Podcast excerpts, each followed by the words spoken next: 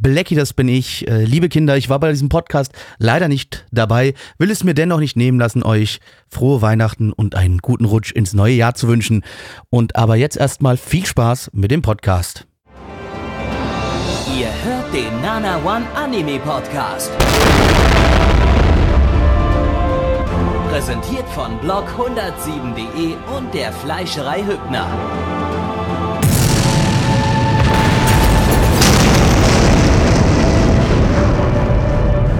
Fleischerei Hübner, denn Essen ohne Fleisch ist wie Bauschaum ohne Treibgas.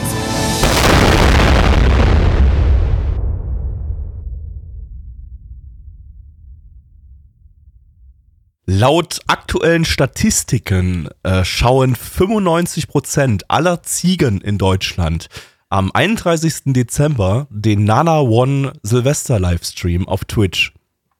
Und äh, mit diesem wunderbaren Tierfakt begrüße ich euch zum letzten Podcast im Jahr 2022 hier bei uns bei Nana One äh, zur Sommerseason 2010, die wir hiermit heute auch abschließen werden und gleichzeitig sogar noch äh, die nächste Season auswürfen werden im Laufe des heutigen Podcasts. Also die nächste Retro-Season, die dann nach der Winterseason 23 bei uns stattfinden wird. Ähm, das heißt, heute wird super spannend. Das machen wir dann aber im späteren Verlauf vom Podcast. Ähm, wir wollen euch ja noch ein bisschen bei der Stange halten, bevor der spannende Teil kommt. Ähm, wobei heute natürlich alles spannend wird, denn wir haben heute wieder vier, vier spannende Titel für euch und einen spannenden Co-Moderator neben mir und zwar ist das der Endo. Hier ist euer Endo, Glück auf! Glück auf! Ja, das Jahr 2022 hat unsere Ränge ganz schön ausgedünnt, ne? Wenn ich mich mal so umschaue, Neich fehlt, Blackie fehlt. Ja. Das ist irgendwie ganz schön mager hier heute im Podcast. Ich hoffe ja, dass beide dann beim Silvester-Stream da sein werden, der am äh, 31. Dezember stattfinden wird, wie ich gerade schon erwähnt habe, so ungefähr so ab 18, 19, 20 Uhr rum. Das geben wir dann nochmal genau bekannt. Ähm, da sollen ja eigentlich, wie die letzten zwei Jahre auch, Endo, äh, nicht Endo, also Endo darf auch gerne kommen, aber kommt wahrscheinlich nicht. ähm, Blackie und Neich dabei und die äh, sind jetzt krank heute. Das ist natürlich nicht so schön. Aber ich meine, die haben ja noch, haben bis Silvester haben sie ja jetzt noch neun Tage. Das ist ja das ist ja noch eine Menge Zeit. Da ist man üblicherweise. Eine stabile gewesen. Zeit, gesund zu werden, auf jeden Fall. Auf jeden Fall, ja. Ähm, aber Weihnachten wird jetzt nicht so schön. Wir nehmen das hier gerade am 22. auf. Ich weiß gar nicht, wann ihr das zu hören bekommt, ob jetzt bei euch Weihnachten schon vorbei ist. Äh, falls noch nicht, dann wünschen wir euch äh, jetzt schon mal ein frohes Fest, aber das machen wir dann nachher auch nochmal. Aber ähm, ja, wenn doch, dann weiß ich nicht, dann ist halt Weihnachten jetzt vorbei. Tja. Tja. Ist dann da halt so. liegt wohl dann kein Nana One Podcast unterm Weihnachtsbaum. Nee, aber vielleicht ist Blackie ja äh, nochmal stabil am Start und äh, ist morgen wieder gesund und kann den Podcast schnell schneiden, damit der wirklich dann noch pünktlich am 24. bei euch unterm Weihnachtsbaum liegt. Das wäre ja super. Dann, ähm, ja, äh, hiermit ähm, frohes Fest und so.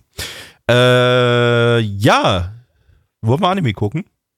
Würde ich sagen, gehen wir mal rein. Was hat der Weihnachtsgabby uns denn so Schönes in seinem Sack mitgebracht heute? Da gucken wir doch mal rein ins Säckchen und haben hier zücken als erstes heraus äh, den Anime Mitsudomoe. Zu Deutsch Emblem aus drei kommaförmigen Formen. Äh, lizenziert von niemandem. Das Ganze ist äh, nur als Fenster verfügbar, wenn ihr euch das schauen, anschauen wollt. Es gab mal eine legale Möglichkeit in den USA, weil das mal auf Crunchyroll erschienen ist. Ähm, ist aber auch nicht mehr verfügbar und ist auch nie auf Disc erschienen. Von daher, ähm, ja, auch, auch, auch äh, im Urlaub in den USA leider nicht möglich, das Ding legal zu schauen. Ähm, ja, muss man mal schauen, ob so eine Möglichkeit mal wieder irgendwann kommt. Ansonsten Fansubs. Äh, eine Manga-Adaption vom Studio Bridge, die hatten wir zuletzt 2021 mit Shaman King und 2020 mit Talentless Nana, der übrigens großartig ist, solltet ihr euch anschauen. Ähm, der Manga lief von 2006 bis 2017 in, in 19 Bänden. Als Regisseur haben wir hier Ota Masahiko, der Regisseur von Minamike, ähm, Usamate und Gabriel Dropout. Äh, Charakterdesignerin ist, äh, Charakterdesigner ist äh, Okuma Takaharo, der Charakterdesigner von Kotoda-san. Äh, ja, und das Ding hat zwei Staffeln, 22 Folgen. Und ja, ich, ich weiß gar nicht, äh, ich habe den immer so im Kopf gehabt als so ein, so ein Kodomo no Chikan ähnliches Ding, so mit, mit so luden Grundschülerinnen. Und das klingt immer, das, das, das, das klang halt immer schon sehr, sehr unangenehm. Aber ich glaube, Ja, der, ich glaub, der ist das- gar, ich glaube, das ist gar nicht so einer. Ne? Ich glaube, das ist einfach bloß so dumme, dumme Comedy mit, mit Grundschülern. Und die sind, glaube ich, aber Boah. gar nicht so, so lewd oder so. Kann ich gar nicht sagen tatsächlich. Also ich habe von dem Ding noch nie etwas gehört, muss ich jetzt erstmal sagen. Also ich habe sowieso in der heutigen Sendung weder irgendwas gesehen noch von irgendwas äh, ein, ein, ein Image vor Augen. Ähm, aber wenn ich mir mal so das Key-Visual angucke, das sieht für mich eigentlich auch eher nach so dummer, deformt Anfang 2010er Moe-Comedy aus. Genau. Deswegen bin ich mal gespannt auf jeden Fall. Aber nee, ich glaube, so Kodomono Jikan-mäßig ist das nicht. Naja, schauen wir mal. Kodomono Jikan habe ich auch noch nicht gesehen übrigens. Also es hat auch keinen edgy Tag oder irgendwie so. Ja, wir hatten ja Kodomo no Jikan mal im äh, Retro-Season-Stream vor einiger Zeit. Äh, war schlimm. Ui. War, war nicht gut. Ja, stelle ich mir auch durchaus äh, sehr schwierig vor. Ja. Mittlerweile würde ich den wahrscheinlich sehr schwierig finden. Trifft's ganz gut. So, äh, okay, na gut, dann äh, wir gucken mal rein. Jawohl! Gabby, Gabby, komm Ja? mal mit in die Sporthalle. Okay. Hier in den Geräteraum. Hier, ah, hier ist was ganz Schweres, da musst du mir bei helfen. Okay, warte, ich komme. Oh, ist da gerade die Tür vom Geräteraum zugegangen, Gabby? Oh nein, sind wir jetzt dann- eingesperrt? Ah, dann sind wir ja jetzt eingesperrt. Ah, was macht man denn normalerweise in so einer Situation? Das wird voll lange dauern, bis uns hier jemand rausholen kann. Ich hab ne Idee. Wie wär's, wenn wir uns die ersten paar Folgen von einem Anime über pädophile Witze angucken? Oh, das wäre vielleicht eine Idee, aber ich habe eine bessere Idee. Und zwar, wir öffnen die Tür wieder mit diesem Ersatz Ersatzschlüssel, den ich immer in meiner Hosentasche hier habe. Nein, wir gucken jetzt ein Anime über pädophile Witze. Oder wir haben schon ein aber Anime über will- pädophile Witze geguckt. Ha! Ich will hier weg. Wir haben ihn schon gesehen. Du kannst das Schicksal nicht mehr abwenden. Du könntest aber erklären, worum es geht. Okay. Also, ähm, wir haben da, ach so, das habe ich mich gar nicht darauf vorbereitet. Ähm, ich muss das ja, wie- ich muss das wie Blackie machen und den, den Leuten immer deutschen Namen geben. Wie heißt denn der, der Hauptcharakter? Ähm, ich finde den gar nicht. Warum ist der? Ach doch, da. Ähm, okay, ja, wir haben hier den, den lieben Sebastian. Der ist äh, 23 Jahre alt und ist äh, gerade fertig geworden mit seiner Ausbildung als Lehrer und kommt jetzt an seine erste Stelle in einer Grundschule und äh, bekommt dort eine Grundschulklasse, die er als äh, Klassenlehrer beaufsichtigen soll. Und äh, wie es der Zufall so will, landet er in einer Grundschulklasse, die drei Mädchen äh, in sich hat. Und zwar zum einen die Frederik, Frederike, ähm, die ähm, Henriette und die Martina. Und äh, Friederike, Henriette und Martina, das sind so die riesengroßen Problemkinder und irgendwie ähm, hat die Schule sich gedacht, Mensch, das wäre doch wirklich pädagogisch sehr, sehr wertvoll, wenn wir bei sechs Grundschulklassen, die ähm, also in, innerhalb dieser äh, dritten Jahrgangsstufe, wenn wir dann einfach mal die drei Problemkinder in ein und dieselbe Klasse stecken. Mensch, sind wir schlau. Das ist Sind doch das nicht bestimmt. sogar Geschwister? Äh, die haben so, stimmt, die haben alle denselben, denselben Familiennamen. Da sind das Deswegen. wahrscheinlich sogar Geschwister und ich habe das vorhin irgendwie nicht gesehen beim Lesen.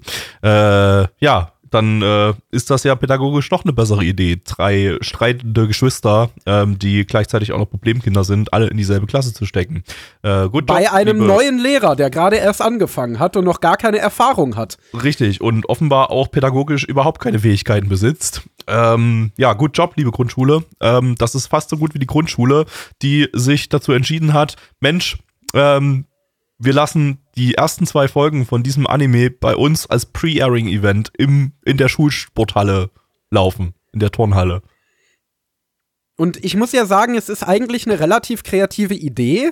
An sich ist das ja, also ich finde sowas cool, solche Ideen. Ich fände es auch, äh, hätte es auch viel cooler gefunden, wenn zum Beispiel Crunchyroll äh, statt den Judocamp-Film einfach nur so auf Crunchyroll zu veröffentlichen, wenn die wirklich so ein Event auf einem Campingplatz gemacht hätten mit so einer Autokino-Leinwand.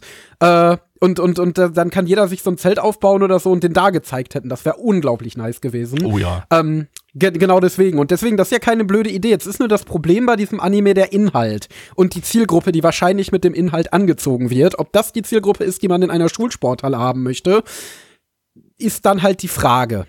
Also man muss ja, man muss das ein bisschen, glaube ich, differenzieren vom Inhalt her. Wir haben da, haben ja vorhin schon mal gesagt, äh, also ich habe gesagt, ich habe irgendwie gehört, das geht so ein bisschen in Richtung Kodomo no Jikan ähm, und würde ich sagen, geht's nicht, weil Kodomo no Jikan, da das, der, der geht ja wirklich, der ist ja wirklich grenzüberschreitend.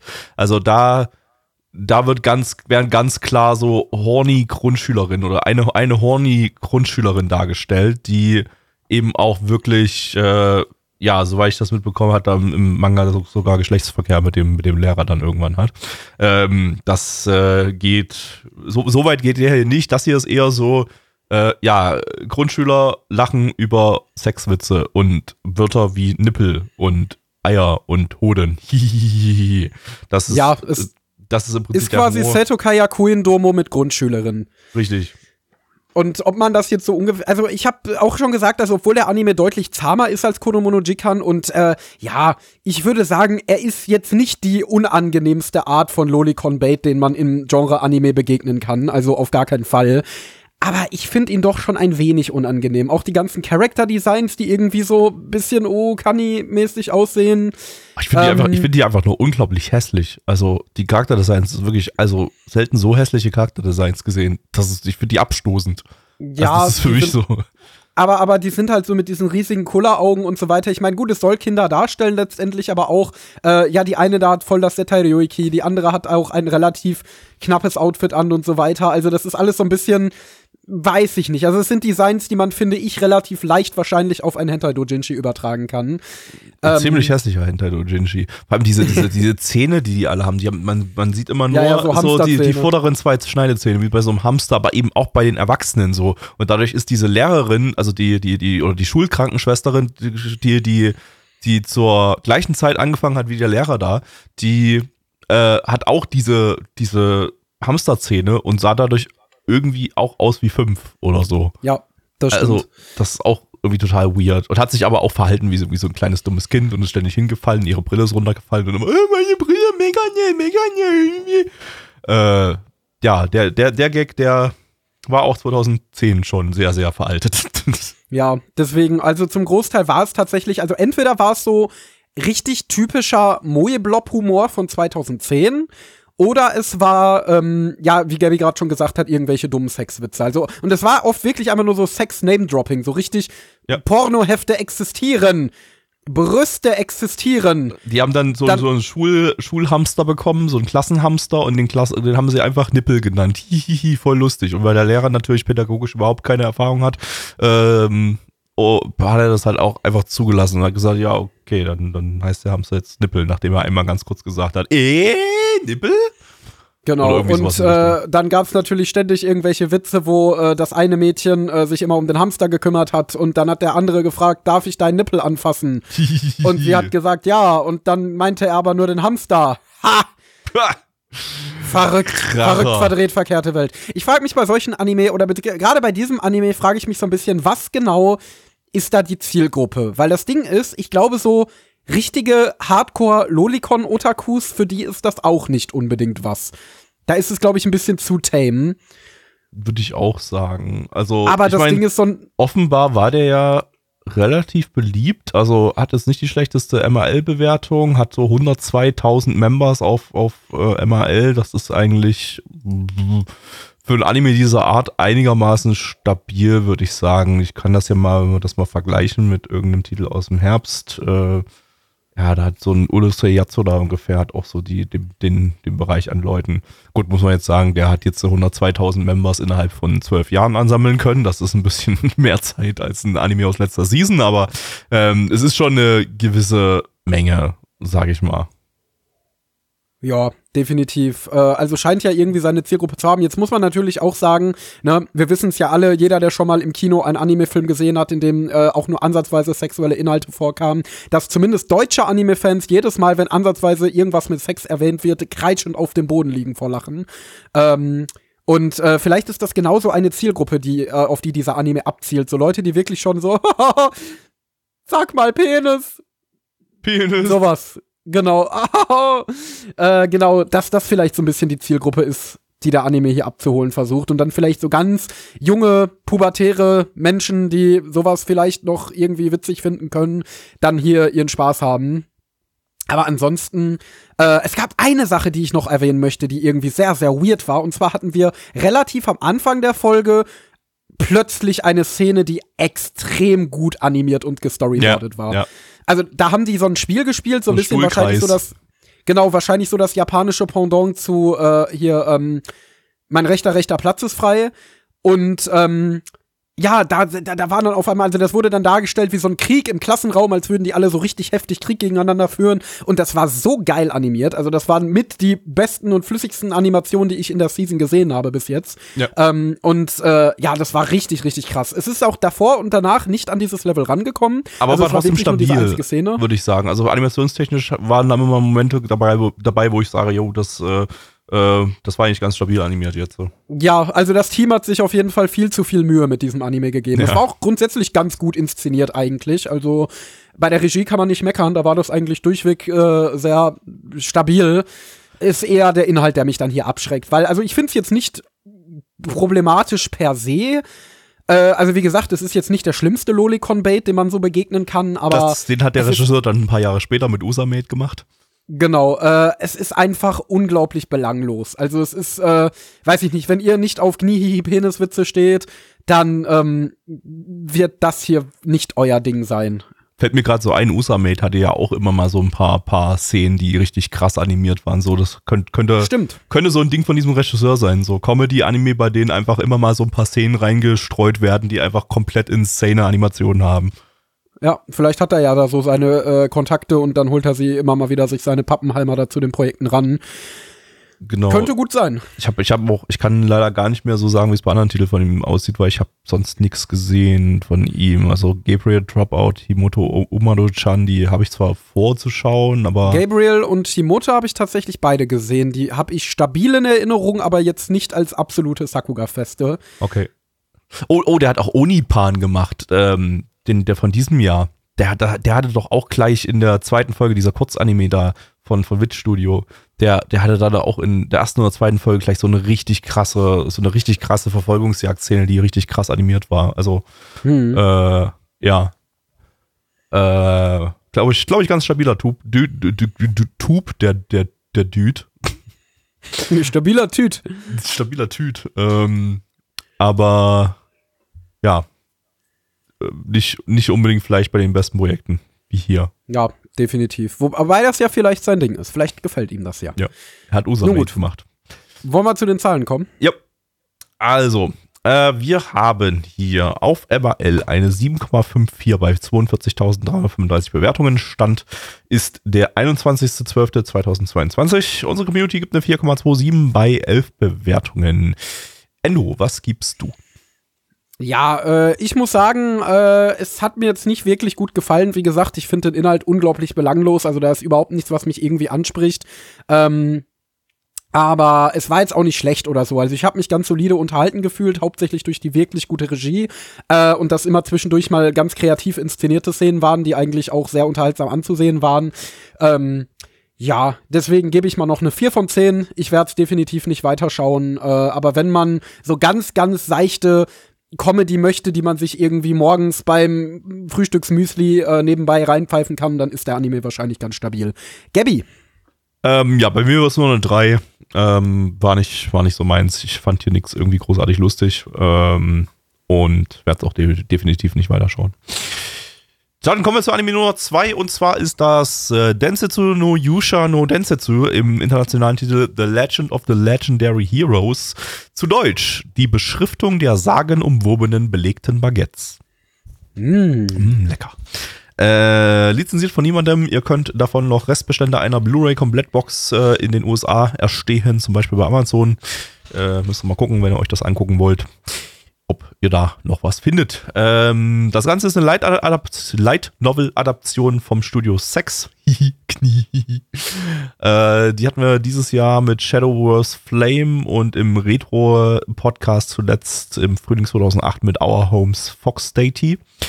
Ähm, Autor der Light Novel ist Kakami Takaya. Der hat äh, Seraph of the End geschrieben und äh, Ui. Itsuka Tenma no Kuro Usagi. Den habe ich damals sogar ein paar Moment, Folgen Moment. geschaut. Und ich fand, verwechsel ich das gerade? Erzähl weiter, erzähl weiter. Ich guck gerade, äh, komm mal kurz was nach.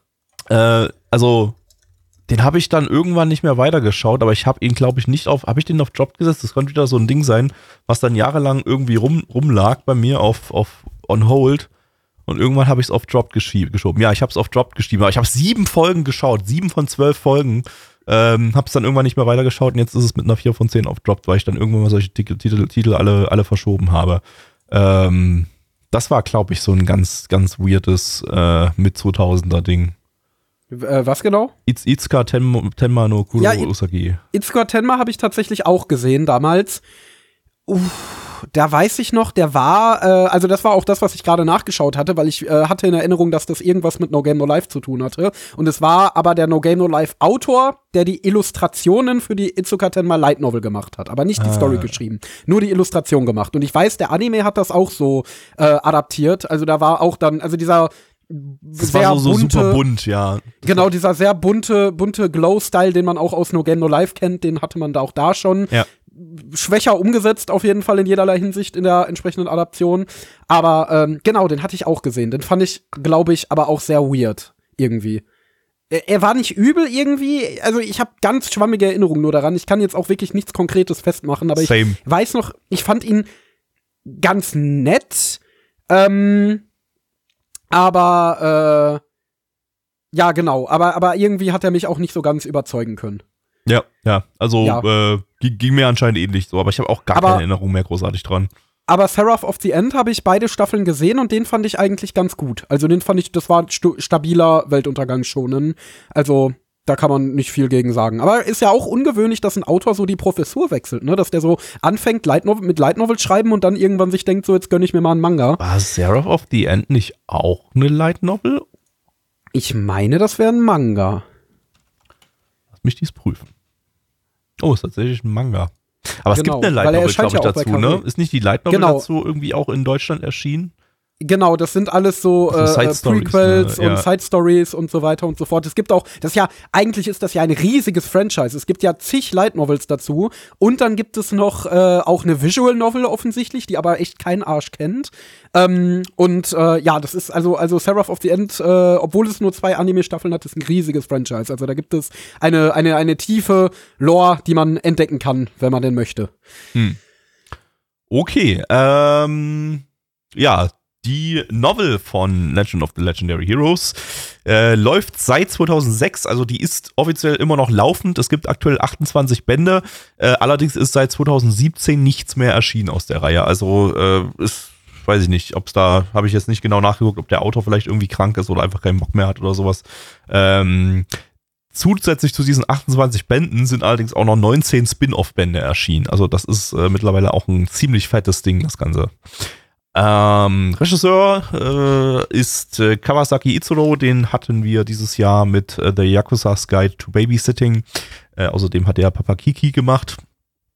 Und dann haben wir hier als Assistenzregie noch das Regiedebüt von Fujiwara Yoshiyuki, der Regisseur von New Game und Sing Yesterday for Me der dann entsprechend äh, zu Dogakobo dann offensichtlich irgendwann gegangen ist. Genauso ja wie der Regisseur von davor. Heute ist der, heute ist der Dogakobo-Regisseur Abwanderungstag. So mit, mit Regisseuren, die vorher bei Bridge oder Sex waren und dann, dann gegangen sind und gesagt haben, Dogakobo, that's, that's my place. Ja, Mann, Dogakobo. Dogakobo, Leute. Dogakobo, Leute. Die fand ich früher immer doof. Die habe ich ja mal mich im Podcast dann über die Ich weiß. aufgeregt. Und jetzt finde ich die total toll. Früher, ganz früher fandest du ja Sunrise super doof, ne? Da warst Ja, du voll Sunrise-Hater. Da Und dann bist du. Dogakobo-Hater geworden. Und was bist du jetzt für ein Hater? Hast du jetzt so ein Hassstudio? Boah, naja, so die ganzen kleinen Randstudios, die irgendwie so gar nichts können, so wie Engi oder so. ja, also, same.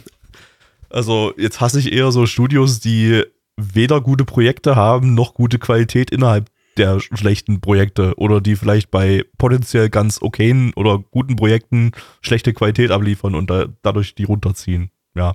Aber bei Dogakobo muss ich ehrlich sagen, da, die fand ich eigentlich schon immer ganz stabil. Also von, von denen ist ja mein, äh, einer meiner Lieblings-Romance-Comedies, Mikakunin de Shinkokai. Ich weiß, du magst den nicht, aber äh, ich fand den total toll. Ich habe den auch mehrfach gerewatcht und würde den immer noch als einen meiner Lieblings-Romantikkomödien wirklich bezeichnen.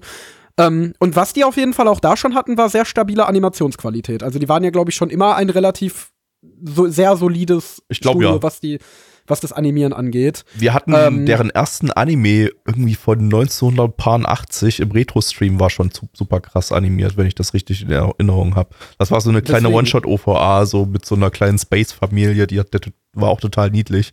Ähm, der, das, das war schon ziemlich gut animiert, das Ding. Und Danis Dogakobo hat ja mal eine Phase gehabt, eben als so Usamate rauskam, so 2019 rum. Usamate und hier dieses Dings hier mit A Angel Flew Down on Me, Watterten. Ja. Ähm, und äh, da waren ja deren Projekte wirklich so insane gut animiert. Also da hatten sie dann Und ja plötzlich insane so, pädophil.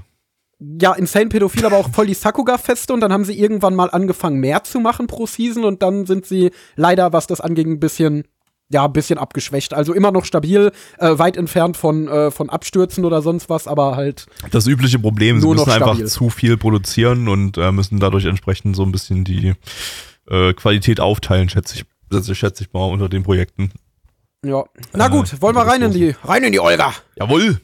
Geh da raus, wie ein Alpha, ball die Faust wie ein Alpha. Fall zu Boden, doch steh wieder auf und geh weiter. Und dann lauf wie ein Alpha. Grau ist der Alltag, doch egal, du kommst da raus. Drück jetzt auf diesen Schalter. Fick die Welt wie ein Alpha. Kämpf wie ein Alpha, bis das Feuer in deinen Augen glänzt. Kristallklar, der Weg nach oben mit erhobenem Kinn. Denn wem das Schicksal hart gibt, der ist für Großes bestimmt. Blackie wird mich so hassen beim Schneiden, Gabby, worum geht's? Äh, Blackie hört sich das doch eh nicht an. äh, gute Frage, worum geht's eigentlich? Ähm, ich lese euch einfach die Beschreibung für Anisearch äh, vor. Äh, vielen Dank Anisearch für die Beschreibung, die mir diese komplexe Story einmal zusammenfasst, weil ich habe einfach keinen Bock. Äh, die Geschichte rein, rei- handelt von Rainer Lute. Ich habe jetzt gerade den Namen nicht ausgetauscht. Ich schwör's, glaubt mir, der heißt wirklich Rainer. Ich habe das jetzt nicht eingedeutscht. Wirklich. Bitte. Glaubt's mir. Wir haben hier einfach einen Hauptcharakter, der Rainer heißt.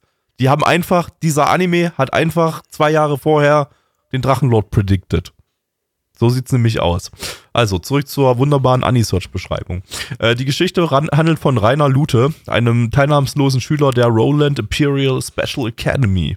Eines Tages beginnt das Roland, Ro Roland Empire einen Krieg gegen das benachbarte Reich Estabul, äh, dem viele von Rainers Mitschülern vo- zum Opfer fallen.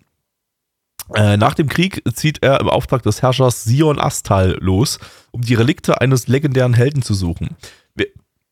Während dieser Suche findet er allerdings heraus, dass sich ein tödlicher Fluch über das Land ausbreitet. Uh. Ähm, ja.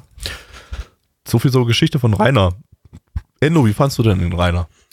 Äh, also den Rainer fand ich äh, solide. Also er war nicht in seiner besten Form. Er hat zum Beispiel nicht ein einziges Mal Metal Leute gesagt. Das fand ich dann schon ein bisschen enttäuschend. Ja, same. Äh, auch sonst hat er seine äh, coolen Sprüche nicht gebracht. Also das ist anscheinend noch ein Prequel, wo Rainer noch nicht ganz seinen Verstand verloren hat. Äh, und ich muss auch ehrlich sagen, also es war interessant, so diese Charakterisierung schon so zu erfahren. Ähm, aber es hatte schon weniger interessant gemacht, muss ich schon wirklich sagen. Deswegen, also ich fand den Rainer, den Rainer fand ich nicht so krass. Also äh, den Rainer fand ich so mit. Und den Anime fand ich ziemlich langweilig, wenn ich ehrlich bin. Du auch? Das ging, ja, auf jeden Fall. Also das ging so ein bisschen los wie, ähm, ja, wie, wie, also es hat sich gleich im Opening so angefühlt wie ein moderner Isekai-Anime von 2022, der bei einem mittelmäßig bis unterdurchschnittlich äh, kompetenten Studio produziert wurde. Äh, also wirklich, das, das, das ganze Feeling so, es ist letztendlich kein Isekai, es ist, wie du vorhin äh, scherzhaft gesagt hast, ein Native Isekai. ähm, also einfach ein Fantasy-Anime. Aber ähm, es ist so vom Feeling her, ja, hat's halt, hat's halt einfach, ja, war das halt einfach echt wie so ein, wie so ein, wie so ein Isekai-Ding mit, äh, ja, einer Story, die so tut, als wäre sie komplex und als hätte sie krasse politische Intrigen drinne. Ähm, die bestehen allerdings auch bloß daraus, dass man ab und zu mal ein paar ältere Männer sieht, die sich über äh, ja, den aktuellen Stand von irgendeinem Krieg unterhalten und dabei ein bisschen, äh, ja, weiß nicht, so tun, als wären sie taktisch versiert oder ähm, ja, machen, machen, machen so einen auf, auf Haha, ich bin reich und äh, äh, ich lasse die Plebs da unten für mich kämpfen und so.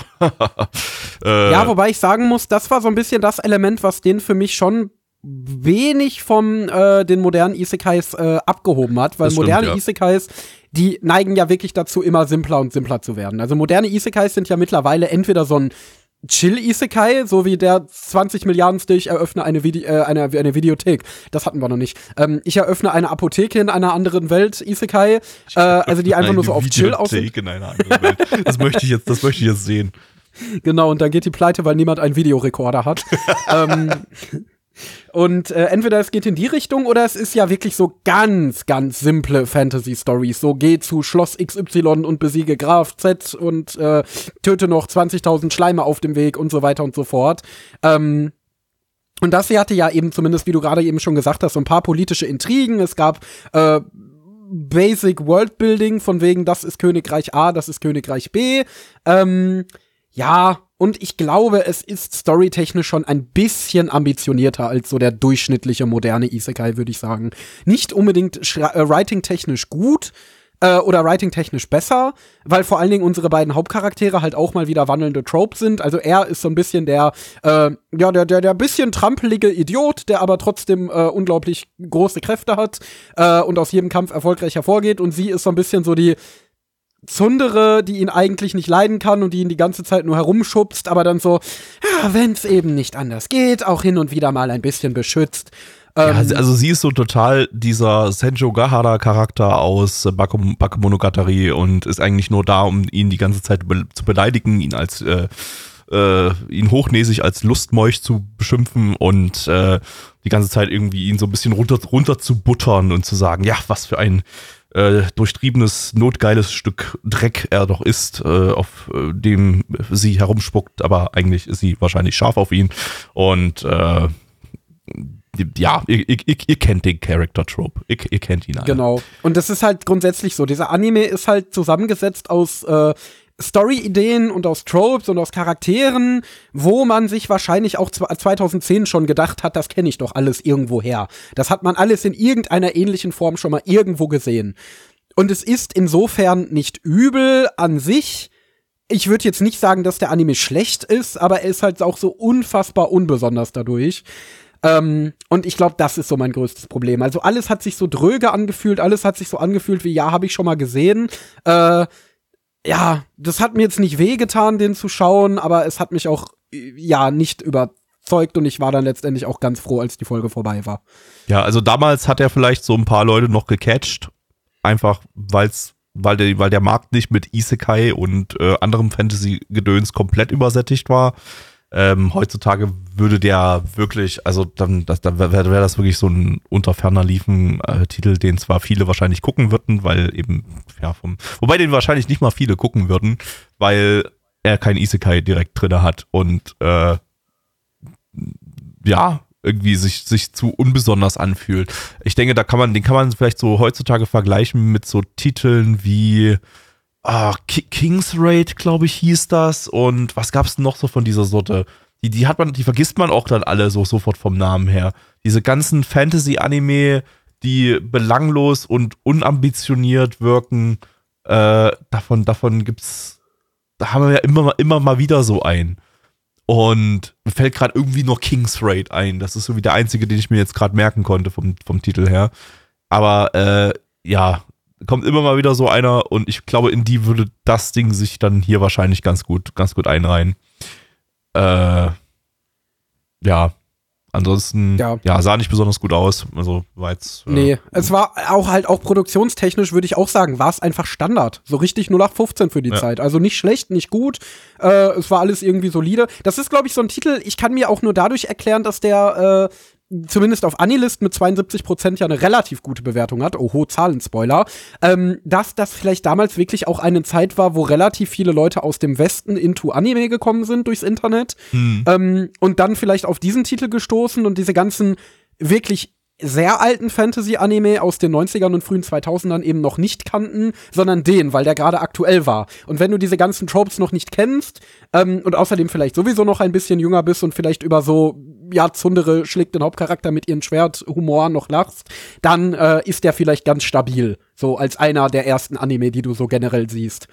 Ja, ähm, also, es, es, es war ja gerade so eine Zeit, wo, wo, wo die ja, Anime-Bubble größer geworden ist, wo so die Fanbase von Anime im Generellen größer geworden ist und äh, die Leute langsam angefangen haben, so äh, in Anführungsstrichen Simulcasts zu schauen, auch wenn es gar keine, gar nicht unbedingt offizielle Simulcasts gab, zu dem Ding hier glaube ich nicht, ähm, sondern man dann einfach über Fansubs, die dann einfach sehr, sehr pünktlich kamen häufig, ähm, wenn es eine, zumindest im englischsprachigen Raum, weil es dann einfach so Speed-Sub-Gruppen gab, ähm, dass man dann darüber äh, ja, mit, mit viel modernen Titeln äh, konfrontiert wurde und sowas dann eben so ein bisschen herausgestochen ist vielleicht damals. Also ja, ja, also wahrscheinlich ja. genauso wie du, wie du, wie du, wie du das sagst.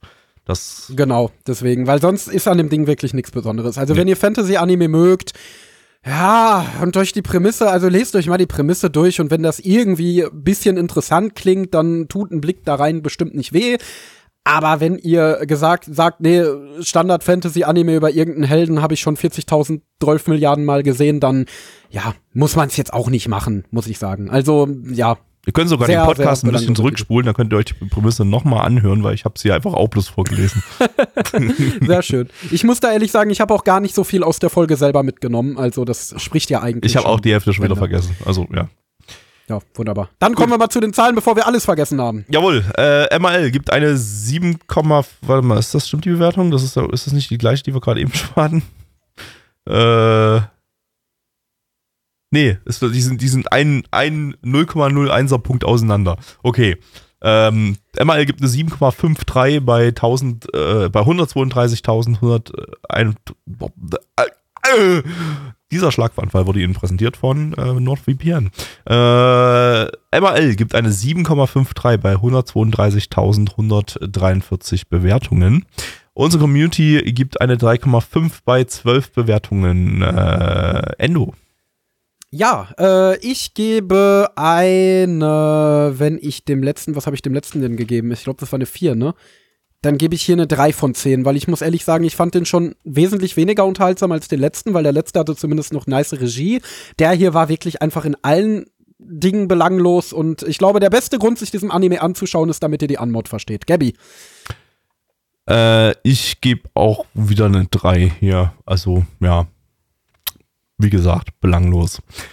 So, wir kommen nicht zum dritten Anime. Wir kommen zu einer wunderschönen Auslosung, denn jetzt entscheiden wir, was wird der die kommende Retro-Season, die wir nicht im Anschluss zu diesem Podcast äh, durchführen, sondern die wir ähm, dann äh, ja irgendwann Ende Februar dann starten werden. Also wenn die Winterseason 2023 durch ist, dann äh, gibt es die Season, die wir jetzt auswürfeln. Oder vielleicht sogar zwei Seasons, falls das irgendwie eine super kleine Kack-Season ist, dann müssen wir vielleicht nochmal würfeln, aber wir machen das jetzt erstmal. Dafür gibt es für die Leute, die jetzt den Stream schauen, einmal gleich äh, random.org in die Fresse. Eine Sekunde, ich muss das ganz kurz vorbereiten. Trommelwirbel. Drrr.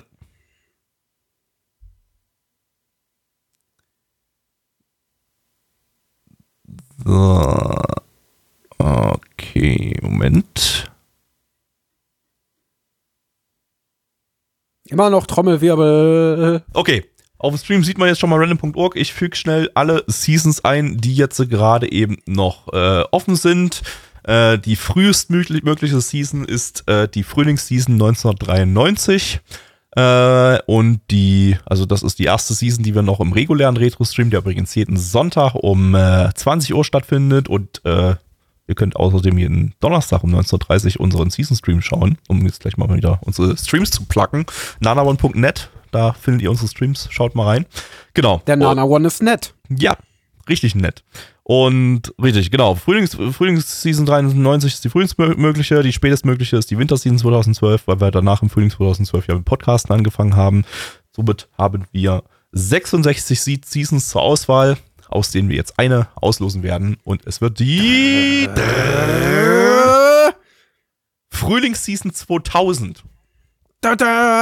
Ich glaube, wir, hat, wir hatten ja schon mal die Winterseason 2000. Das heißt, wir gehen eine weiter.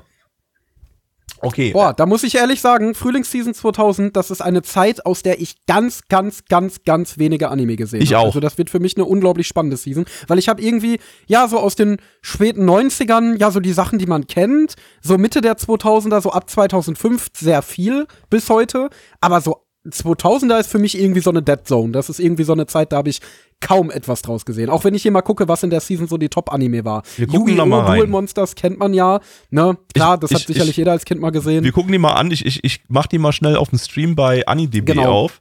Genau, mach die da Ähm, mal auf. Ich glaube, das ist gerade ein bisschen zu klein. Ich zoome Schick auch mal den Link in den Chat, weil ich habe das hier gerade beim Mal auf tatsächlich. So. Aber nee, wenn ich mich hier mal durchscrolle, ich glaube, ist außer Yu-Gi-Oh! Duel Monsters kein einziger Anime, den ich gesehen habe tatsächlich. Ich muss mal gucken. Ich habe jetzt schon mal gefiltert, nur OVA-TV-Serien Web. Ähm, also Web wird es wahrscheinlich eh nicht geben, aber äh, Digimon Adventure 02. Das ist, glaube ich, schon wieder mit neuen Charakteren. Da könnte man also dann eventuell mit reinnehmen. Genau. Oh, ist das, ist das Monster Ranger? das ist Monster Rancher. Rancher? Aber ist das das. Sequel oder ist das, ist das, gibt's da ein Sequel? Ist das das? Ach, das ist ein Sequel. Nee, das scheint was Neues ist zu schon sein. ein Sequel. oder? Nee, dann können wir es natürlich Sequel, nicht mit okay. reinnehmen. Ähm, Gregory Horror Show. Oh nee, The Second Guest ist ja auch ein Sequel, okay. Ja, dann. Sakura Gate- Wars. Gatekeepers kennt man vom Namen her. Ja, habe ich so Ah, ganz ey, grob Aber gehört wirklich, Freunde, ich habe da nichts draus gesehen. Nichts, gar nichts. Oh, Seikai, Nichts. Seikai no Senki äh, Banner of Stars, aber ich glaube, das ist auch, ja, das ist auch ein Sequel. Den, den habe ich Hm. schon super lange auf meiner Plan to Watch, weil der, der soll so ein ziemlich gutes Space Opera Ding sein. Ähm, aber ist halt auch ein Sequel. La oh, Lafina, den kennt man aber. Oh, Yu-Gi-Oh, den kennt man aber. Jetzt, jetzt kommt Ja, Oh, FLCL. Habe ich doch gerade schon zweimal erwähnt, dass wir Yu-Gi-Oh! Duel Monsters dabei haben. Das habe ich gerade Wobei das total- ja streng genommen, lieber Gabby, ja auch nur ein Sequel ist, ne? Oh, das war ja wait. ursprünglich so. Es gab, kennst du die Story mit Yu-Gi-Oh! gar nicht? Ja, doch, doch, doch, Es doch, gab, doch, doch. es gab ja äh, äh, eine Adaption, also die ersten Bände vom Manga, vom Yu-Gi-Oh! Manga, die drehen sich ja noch nicht um das Kartenspiel. Da geht's ja noch darum, dass in jedem Chapter ein anderes Spiel gespielt wird. Und das wurde schon mal als Anime-Serie adaptiert, bis zu dem Punkt, wo es aufs Kartenspiel übergeht, glaube ich. Äh, oder, oder die ersten paar Kapitel nur vom Kartenspiel. Äh, aber die Serie wurde nie international veröffentlicht. Also die lief ausschließlich in Japan. Ja. Und dann kam eben Yu-Gi-Oh! Duel Monsters, da ging das dann los mit dem Kartenspiel. Und das ist das erste Yu-Gi-Oh! was quasi in den Westen kam. Das heißt, es ist streng genommen ein Sequel. Ist es aber nicht direkt, weil es, glaube ich, die Story neu, neu komplett von vorne losgeht. Also von daher ist das nach Ja, ich glaub- unserer Regelung ist das dann ein Spin-off und damit nehmen wir es mit rein. Okay. Also, oder ja, also das, das geht klar. Okay, jetzt müssen wir nochmal durchgucken hier. Ähm, und das sieht ja auch richtig ranzig aus hier. Virtual Star 2000. Das sieht aus wie so frühes haben Jojo 2000er. 2000. Oh! Oha! Krass. Also, okay, also es ist wirklich so, auch FLCL ist ja richtig krasser Titel. Ayashi no Ceres sagt mir auch was. Äh, ich Nia bin Under der, Seven der Einzige, ist, der noch ich, äh, äh, aus der Runde Furikuri noch nicht gesehen hat. echt, oh krass. Nee, Das wird nicht Oh, hier und, und, oh, oh, hier Angel Sanctuary. Ey, da, wir wir müssen da lauter Gäste einladen. Wir brauchen für Yu-Gi-Oh! brauchen wir Alex, für Angel Sanctuary brauchen wir Yuga, weil er den übelst abfeiert. Ach, warte mal, nee. Doch, doch, ja, das ist noch Mai, das zählt noch in die Season rein. Jojo genauso. Ähm, die ist gar nicht mal so uninteressant, die Season. Die ist eigentlich ziemlich spannend, würde ich sagen. So, da sind so viele Titel drin, die, die äh, ich entweder schon gesehen habe und cool finde, äh, oder in die ich sowieso mal seit längerem mal reinschauen wollte. Ich gehe noch mal ganz kurz hier auf äh, Previous und guck noch mal in den März rein, weil der zählt ja auch noch mit dazu. Ne, da ist nichts. Okay. Ähm, ja, das äh, wird, glaube ich, ganz spannend. Ich denke, das äh, ist eine ganz coole Season. Da freue ich mich drauf. Mhm. Äh, auf jeden Fall mal eine Season mit Highlights, mal so eine Retro-Season mit Highlights. Weil das, das, das haben wir, haben wir selten momentan so. Hier sind mal so ein paar mehr Titel drin, wo man einfach auch mal ein bisschen mehr drüber reden kann. Oh, warte mal. Ist das, ist das ein Sequel oder ist das auch? Das lief auch hier. Taro the Space Alien, der lief auch in Deutschland im TV. Das ist das Original. Okay, krass. Der, den habe ich jetzt, an den konnte ich mich jetzt gerade erst wieder erinnern, als ich das Bild gesehen habe. Der, der, der, der war so komplett aus meinem Gedächtnis verschwunden. Ja, äh, seid gespannt. Wir werden diese Season dann äh, als nächstes bei uns äh, ab ja, so Ende Februar, Anfang März rum bei uns hier im äh, Stream behandeln. Äh, das wird spannend. Da könnt ihr euch mal reingönnen. Wunderbar. So. Was gönnen wir uns jetzt als nächstes rein? Wir gönnen uns jetzt äh, warme Weihnachten rein. Ja, weil es ist einfach, ist einfach gerade zu kalt, zu nass, zu feucht und wir machen es einfach noch ein bisschen feuchter, aber auch ein bisschen wärmer mit Koisuru Bokun. Zu Deutsch schwärmender Wüterich. Ähm, ein Boys Love Anime. Nice. Ja, mal wieder etwas, äh, worüber wir ja, was, wo, wovon wir total die Zielgruppe sind. Und, Wo wir sehr hart kian können. und ähm, ich habe schon gelesen, dass das Ding Rape enthält. Von daher kann ich eigentlich jetzt gleich schon sagen, Bewertung 0 von 10. Aber wir gucken mal, vielleicht gibt es den Rape nicht in Folge 1, dann kann der vielleicht eine höhere Bewertung schaffen. Mal schauen. Äh, es gibt übrigens nur zwei Folgen von dem Ding, das ist eine kleine, kleine zweiteilige OVA. Äh, vom Studio Primetime, die haben nur von 2007 bis 2012 existiert und haben ausschließlich zweiteilige Boys Love OVA-Reihen produziert in dieser, in dieser Zeit. Ähm, ja, also quasi ein Studio, das nur für Werbung zuständig war. Nur für, für Boys Love Manga Werbung. Äh, lizenziert ist ganz von nie, niemandem, gibt nur einen Fansub. Äh, ihr könnt allerdings den Manga lesen, auf dem das Ding basiert. Äh, der läuft seit 2004, ist immer noch äh, laufend, hat aktuell 13 Bände und erscheint hierzulande unter dem Titel Verliebter Tyrann bei Tokyo Pop. Da ist auch äh, diesen Monat, jetzt im Dezember, gerade erst der aktuelle Band erschienen. Also äh, für Boys Love Fans gibt's äh, dieses Ding bei uns äh, schön in Manga-Form. Ähm, ja, zum Regisseur gibt es nichts weiter zu sagen. Der ist äh, in erster Linie ein Episode Director, hat als Hauptregiewerk bisher bloß eine weitere Boys Love OVA aus derselben Zeit gemacht. Äh, ja, gibt's nicht, gibt's, gibt's, gibt's nicht viel dazu zu sagen. Äh, ja, dann äh, gucken wir uns das mal an, den verliebten Tyrannen. Schön warm. Fortnite Battle Pass. I just shit out my ass. Going on my PC. Cause I need need to get that Fortnite Battle Pass. I like Fortnite. Did I mention Fortnite? I like Fortnite. It's nighttime. I mean, it's five o'clock. That's basically nighttime. Do you all remember Cartoon Network Adventure Time?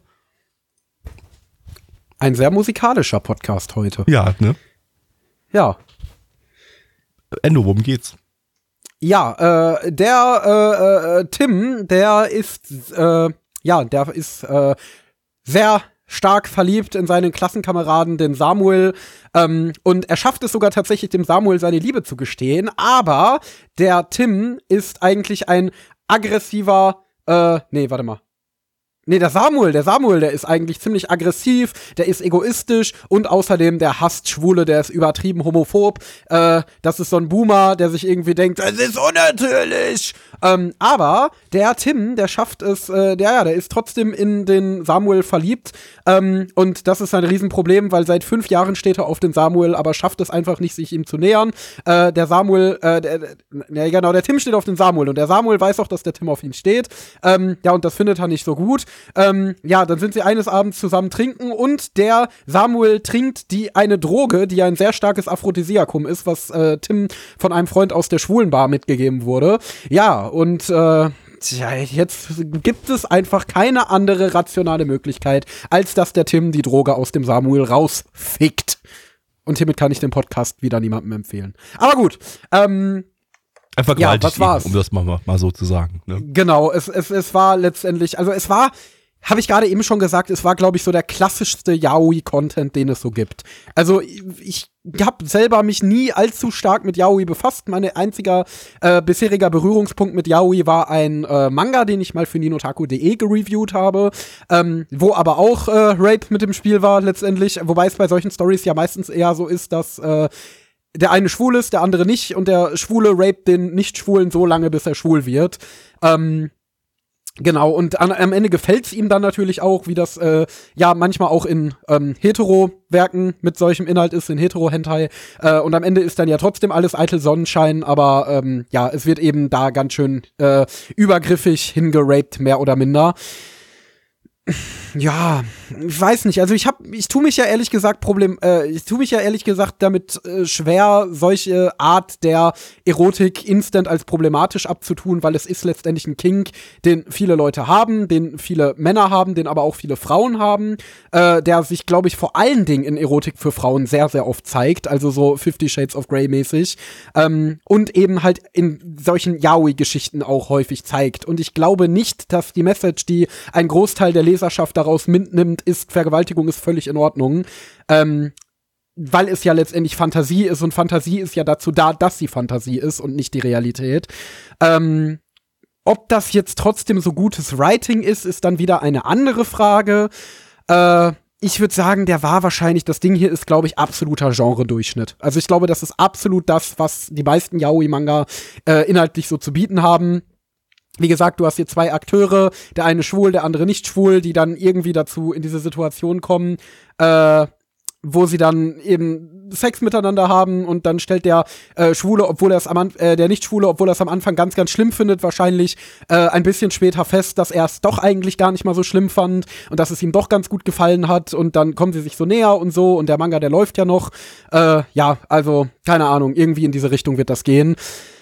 Ja, und da würde ich mal wieder sagen, da sind wir wirklich einfach überhaupt nicht die Zielgruppe. Und weil es gerade im Chat nochmal angemerkt wird, nein, diese Rape-Thematik hat natürlich längst nicht jeder Yaoi-Manga. Äh, es ist nur ein sehr, sehr beliebter Trope in Yaoi, den viele Yaoi-Manga haben, was aber natürlich nicht heißt, dass ihn alle haben. Äh, ja, wenn man darauf steht, soll man darauf stehen. Ich finde das jetzt nicht problematisch, wenn, keine Ahnung, irgendwelche 14-jährigen Mädchen, die gerade dabei sind, ihre Sexualität zu entdecken äh, und vielleicht so einen leichten Domination-Kink äh, sich das durchlesen und das toll finden.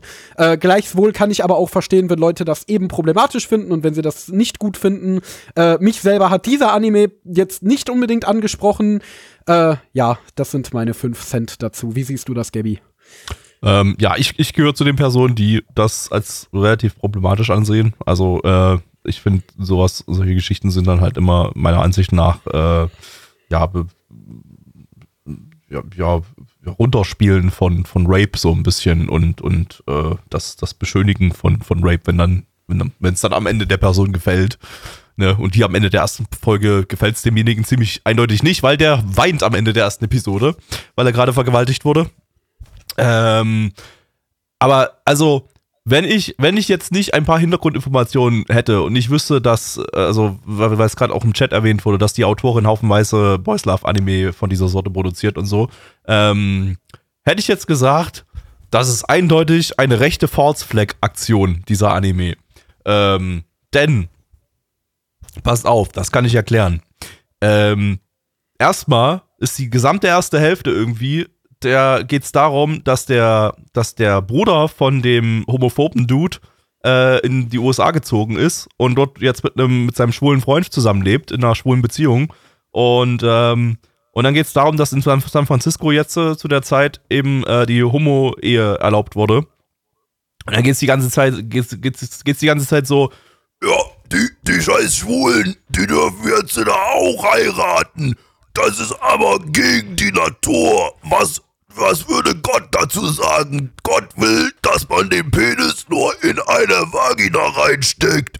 Nicht wie die, wie die Schwulen da. Die ekelhaften. Äh, da kann ich nur kotzen.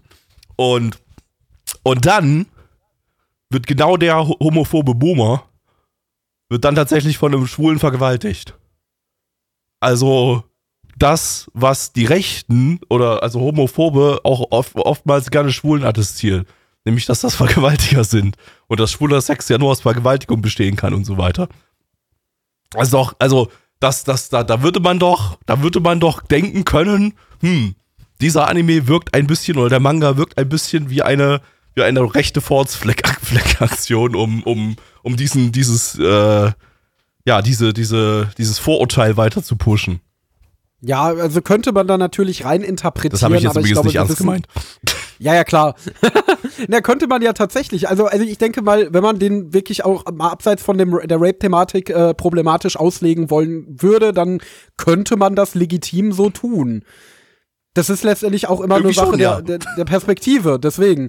Ähm, ja, also ich denke, das, das habe ich ja, meine ich, auch schon beim letzten Anime gesagt, der so ein bisschen in die Richtung ging. Äh, das war ja, meine ich, dieser eine Shoujo OVA-Dings da, was auch zur Promotion vom Manga war.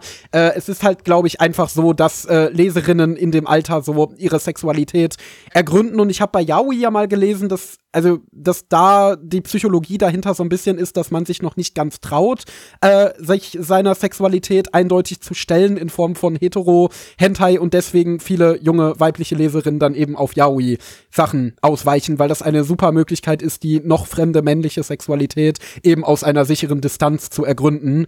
Ähm, ja, und ich denke, das ist einfach eine Art von Kink, dieser Domination King, es gibt da ja auch diese immer ein Seme und ein Uke, äh, äh, der da so ein bisschen er, ergründet wird in diesem in dieser Geschichte.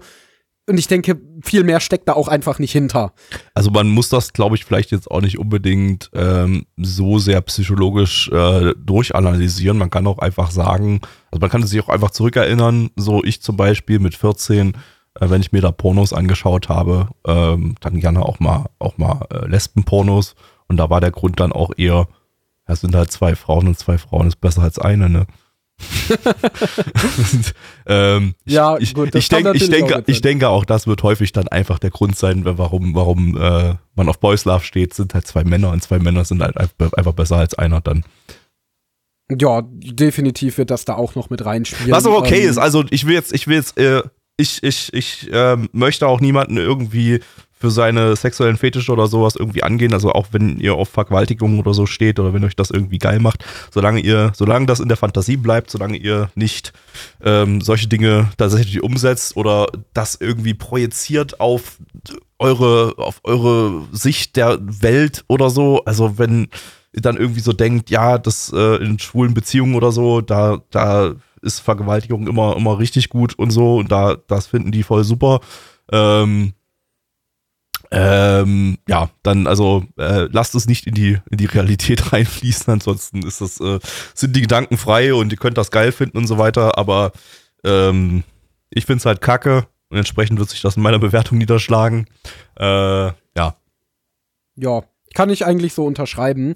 Äh, wollen wir denn noch mal über den Anime an sich so ein bisschen reden? War also so über langweilig. die, die Sto- Story-Qualität, über die Umsetzung. Ja, irgendwie War langweilig war's ja unspannend, ne? Ja. Ja, ähm, muss ich auch sagen. Also ich denke, es liegt vielleicht auch ein bisschen daran, also wie ich so oft sage, dass wir nicht die Zielgruppe sind. Ne? Also ich denke, die beiden Boys waren glaube ich, so Standard-Yaoi-Stereotypen. Du hast so den übelst Verklemmten, der die ganze Zeit nur rumschreit und wütend auf alles ist. Und dann hast du den, ja, der Hauptcharakter war ja mehr oder minder so ein eigentlich recht unschuldiger Typ. Das wirkte auch ein bisschen out of character, als der dann am Ende angefangen hat, den anderen so ein bisschen zu rapen. Also, äh, Ja, ehrlich ne? gesagt, weil der wirkt, war bis zu dem Zeitpunkt, war der immer relativ zurückhaltend und auch so ein ganz lieber äh, und eigentlich eher so der, weiß ich nicht, wer ist, ich vergesse immer, wer Seme und wer Uke ist. Auf jeden Fall der weniger dominante von beiden. Äh, und dann in der letzten Szene hat er dann auf einmal mega die Initiative ergriffen und angefangen, dem anderen einen runterzuholen. Äh, und da ging's dann los. Und das war für ihn irgendwie so ein bisschen out of character. Das ist Ähm, wie bei den Mördern, wo die Nachbarn dann danach sagen, das war mal so ein ganz lieber. Den- Das hätte man Genau. denen überhaupt nicht zutrauen trauen können. Äh, ja, und ansonsten, es war, wie Gabby schon sagt, langweilig erzählt. Es war regietechnisch nichts Dolles. Es war produktionstechnisch eher unteres Mittelmaß. Also da war jetzt nichts dabei, was irgendwie auch nur ansatzweise überdurchschnittlich gut ausgesehen hat oder animiert war oder sonst was. Ähm, ja, deswegen, also es war recht unspannend. Also wenn ihr auf Yaoi steht, dann, äh, es gibt ja nicht viel äh, Anime, äh, nicht viel Yaoi im Anime-Bereich, deswegen lo lohnt sich dann vielleicht mal ein Blick. Und ich meine, es ist ja letztendlich auch nur eine zweiteilige OVA, also viel Zeit investiert ihr da ja nicht. Ähm, wobei man dann natürlich auch wieder sagen muss, das ist ja offensichtlich nur eine Dauerwerbesendung für den Manga, also vielleicht seid ihr da besser dran, wenn ihr euch direkt den Manga holt. Ähm, ja, und ansonsten, ähm, Also es, man muss zumindest sagen, wir hatten ja in dieser Season schon mal einen Anime, der war ja wirklich irgendwie ein Trailer und dann eine Szene aus dem Höhepunkt vom Manga. Hier wird zumindest, zumindest vom Gefühl her, ich weiß nicht, ob es wirklich so ist, der Manga von Anfang an adaptiert und äh, ja, wahrscheinlich einfach bloß so die ersten ein, zwei Bände da, da abgehandelt in den zwei Folgen. Ähm, das ist zumindest besser als das, was wir da, da bei dem, bei dem Shoujo-Ding äh, das stimmt, hatten. ja. Also es war wesentlich zugänglicher für Leute, die den Manga nicht kennen. Der Shoujo-Anime war allerdings trotzdem besser. Ja, aber das Shoujo-Ding war ja mehr so ein Best-of, während das jetzt hier, äh, ja, wirklich Einfach eine Adaption. halt. legitime Einfach, Adaption war. Ja. Genau. Gut, gut, wollen wir zum Zahlen kommen? Jo, ähm, wir haben auf meiner Anime-List eine 6,95 bei 37.678 Bewertungen. Stand hier ist immer noch der 21.12.2022. Unsere Community gibt eine 2,3 bei 10 Bewertungen. Und was sage ich? Ich gebe eine 1 von 10. Endo. Ja, äh, wie gesagt, mich hat das in keiner Form irgendwie angesprochen. Ähm, die Story war so eine Standard Shoujo Schrägstrich was ich mitbekommen habe, Yaoi-Story mit, ja, die haben alle so ein, da sind so ein paar quirky Charaktere, mit denen so ein paar lustige, quirky Comedy-Szenen gibt. Äh, ja, und am Ende ist dann der Hauptcharakter völlig out of place und es gibt mehr so eine Rape-Szene. Fand ich nicht wirklich toll geschrieben. Wie gesagt, produktionstechnisch war das absolut nichts Dolles. Deswegen gebe ich eine 2 von 10.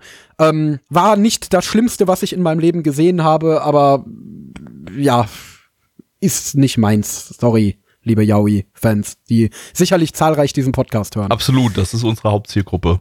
Weil äh, Frauen ab 40, die gucken bestimmt viel Yaoi-Manga. Glaube ich. Ja.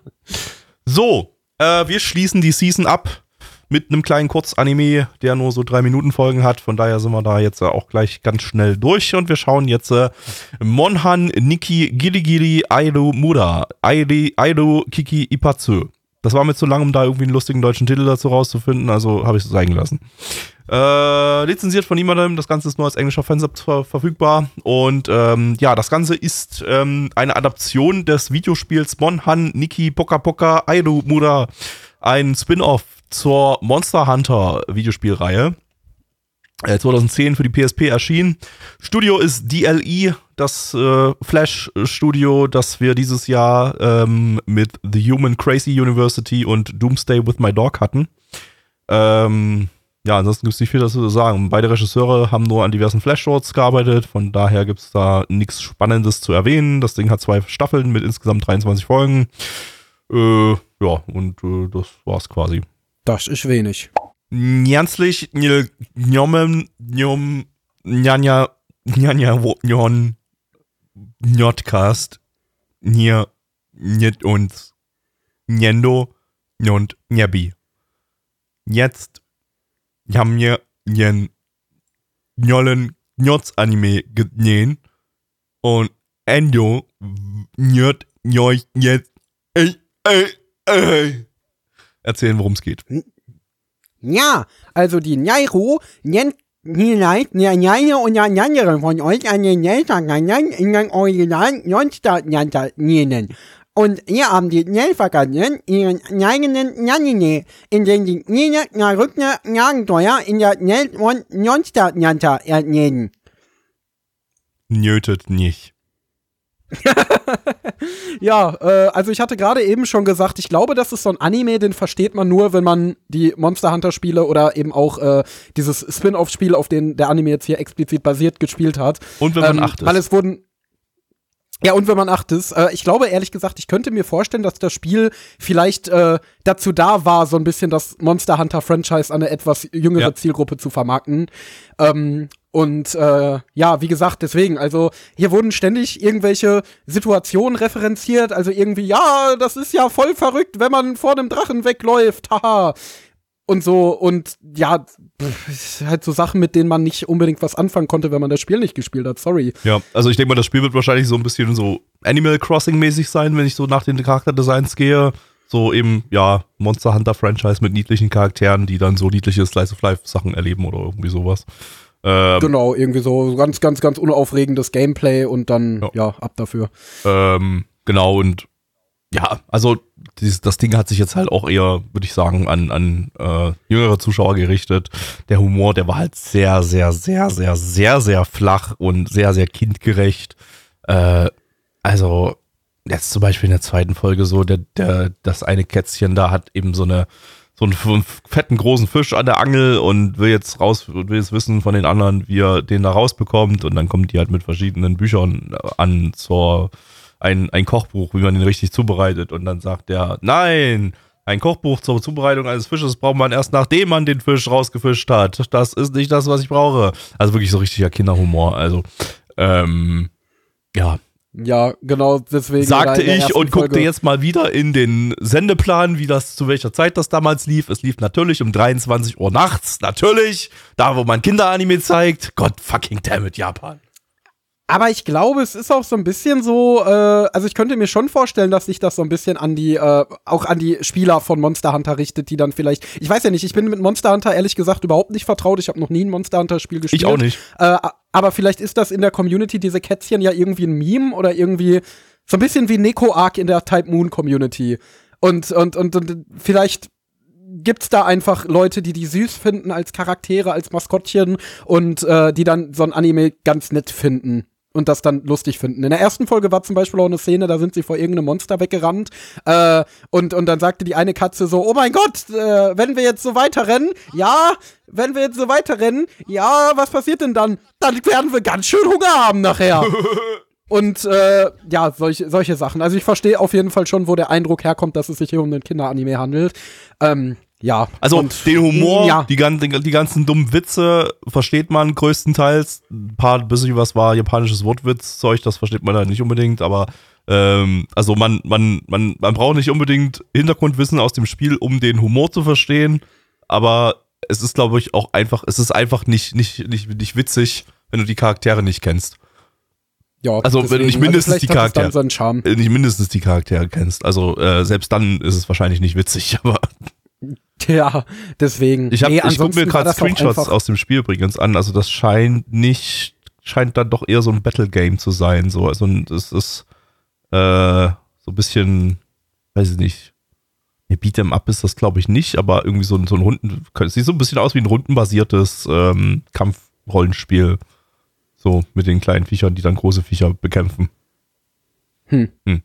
Ja, Pff, wenn man es braucht. Äh, ja, nee, ansonsten war das halt wirklich einfach nur ein Flash-Short-Anime. Also jeder, der schon mal was von DLI gesehen hat, wird wissen, äh, auf was man sich hier stilistisch so ungefähr einlassen kann. Ähm, also da hatte es jetzt keine sonderlich hochtrabenden Ansprüche, sondern war wirklich nur so ein kleines Ding, so eine kleine Ergänzung. Eine gute Sache gab es aber, das war das Ending, das ausschließlich aus Njas bestand und dann gab es so einen Untertitel dazu, was die Njas bedeuten sollen. Das war niedlich Ja, das war und, und lustig. Das war eine nette Idee. Ja. Ja. Gut. Ja, Ja. Jo, dann Jan, Zahlen? Jomme, Nja, nee, ich mach das nicht weiter. Äh, kommen wir mal zur, äh, zu den Zahlen. Und zwar äh, haben wir auf ML eine 6,03 bei 312 Bewertungen.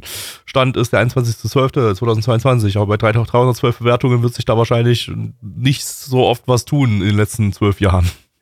Äh, unsere Community gibt eine 2,22 bei 10 Bewertungen und ich gebe eine 2 von 10.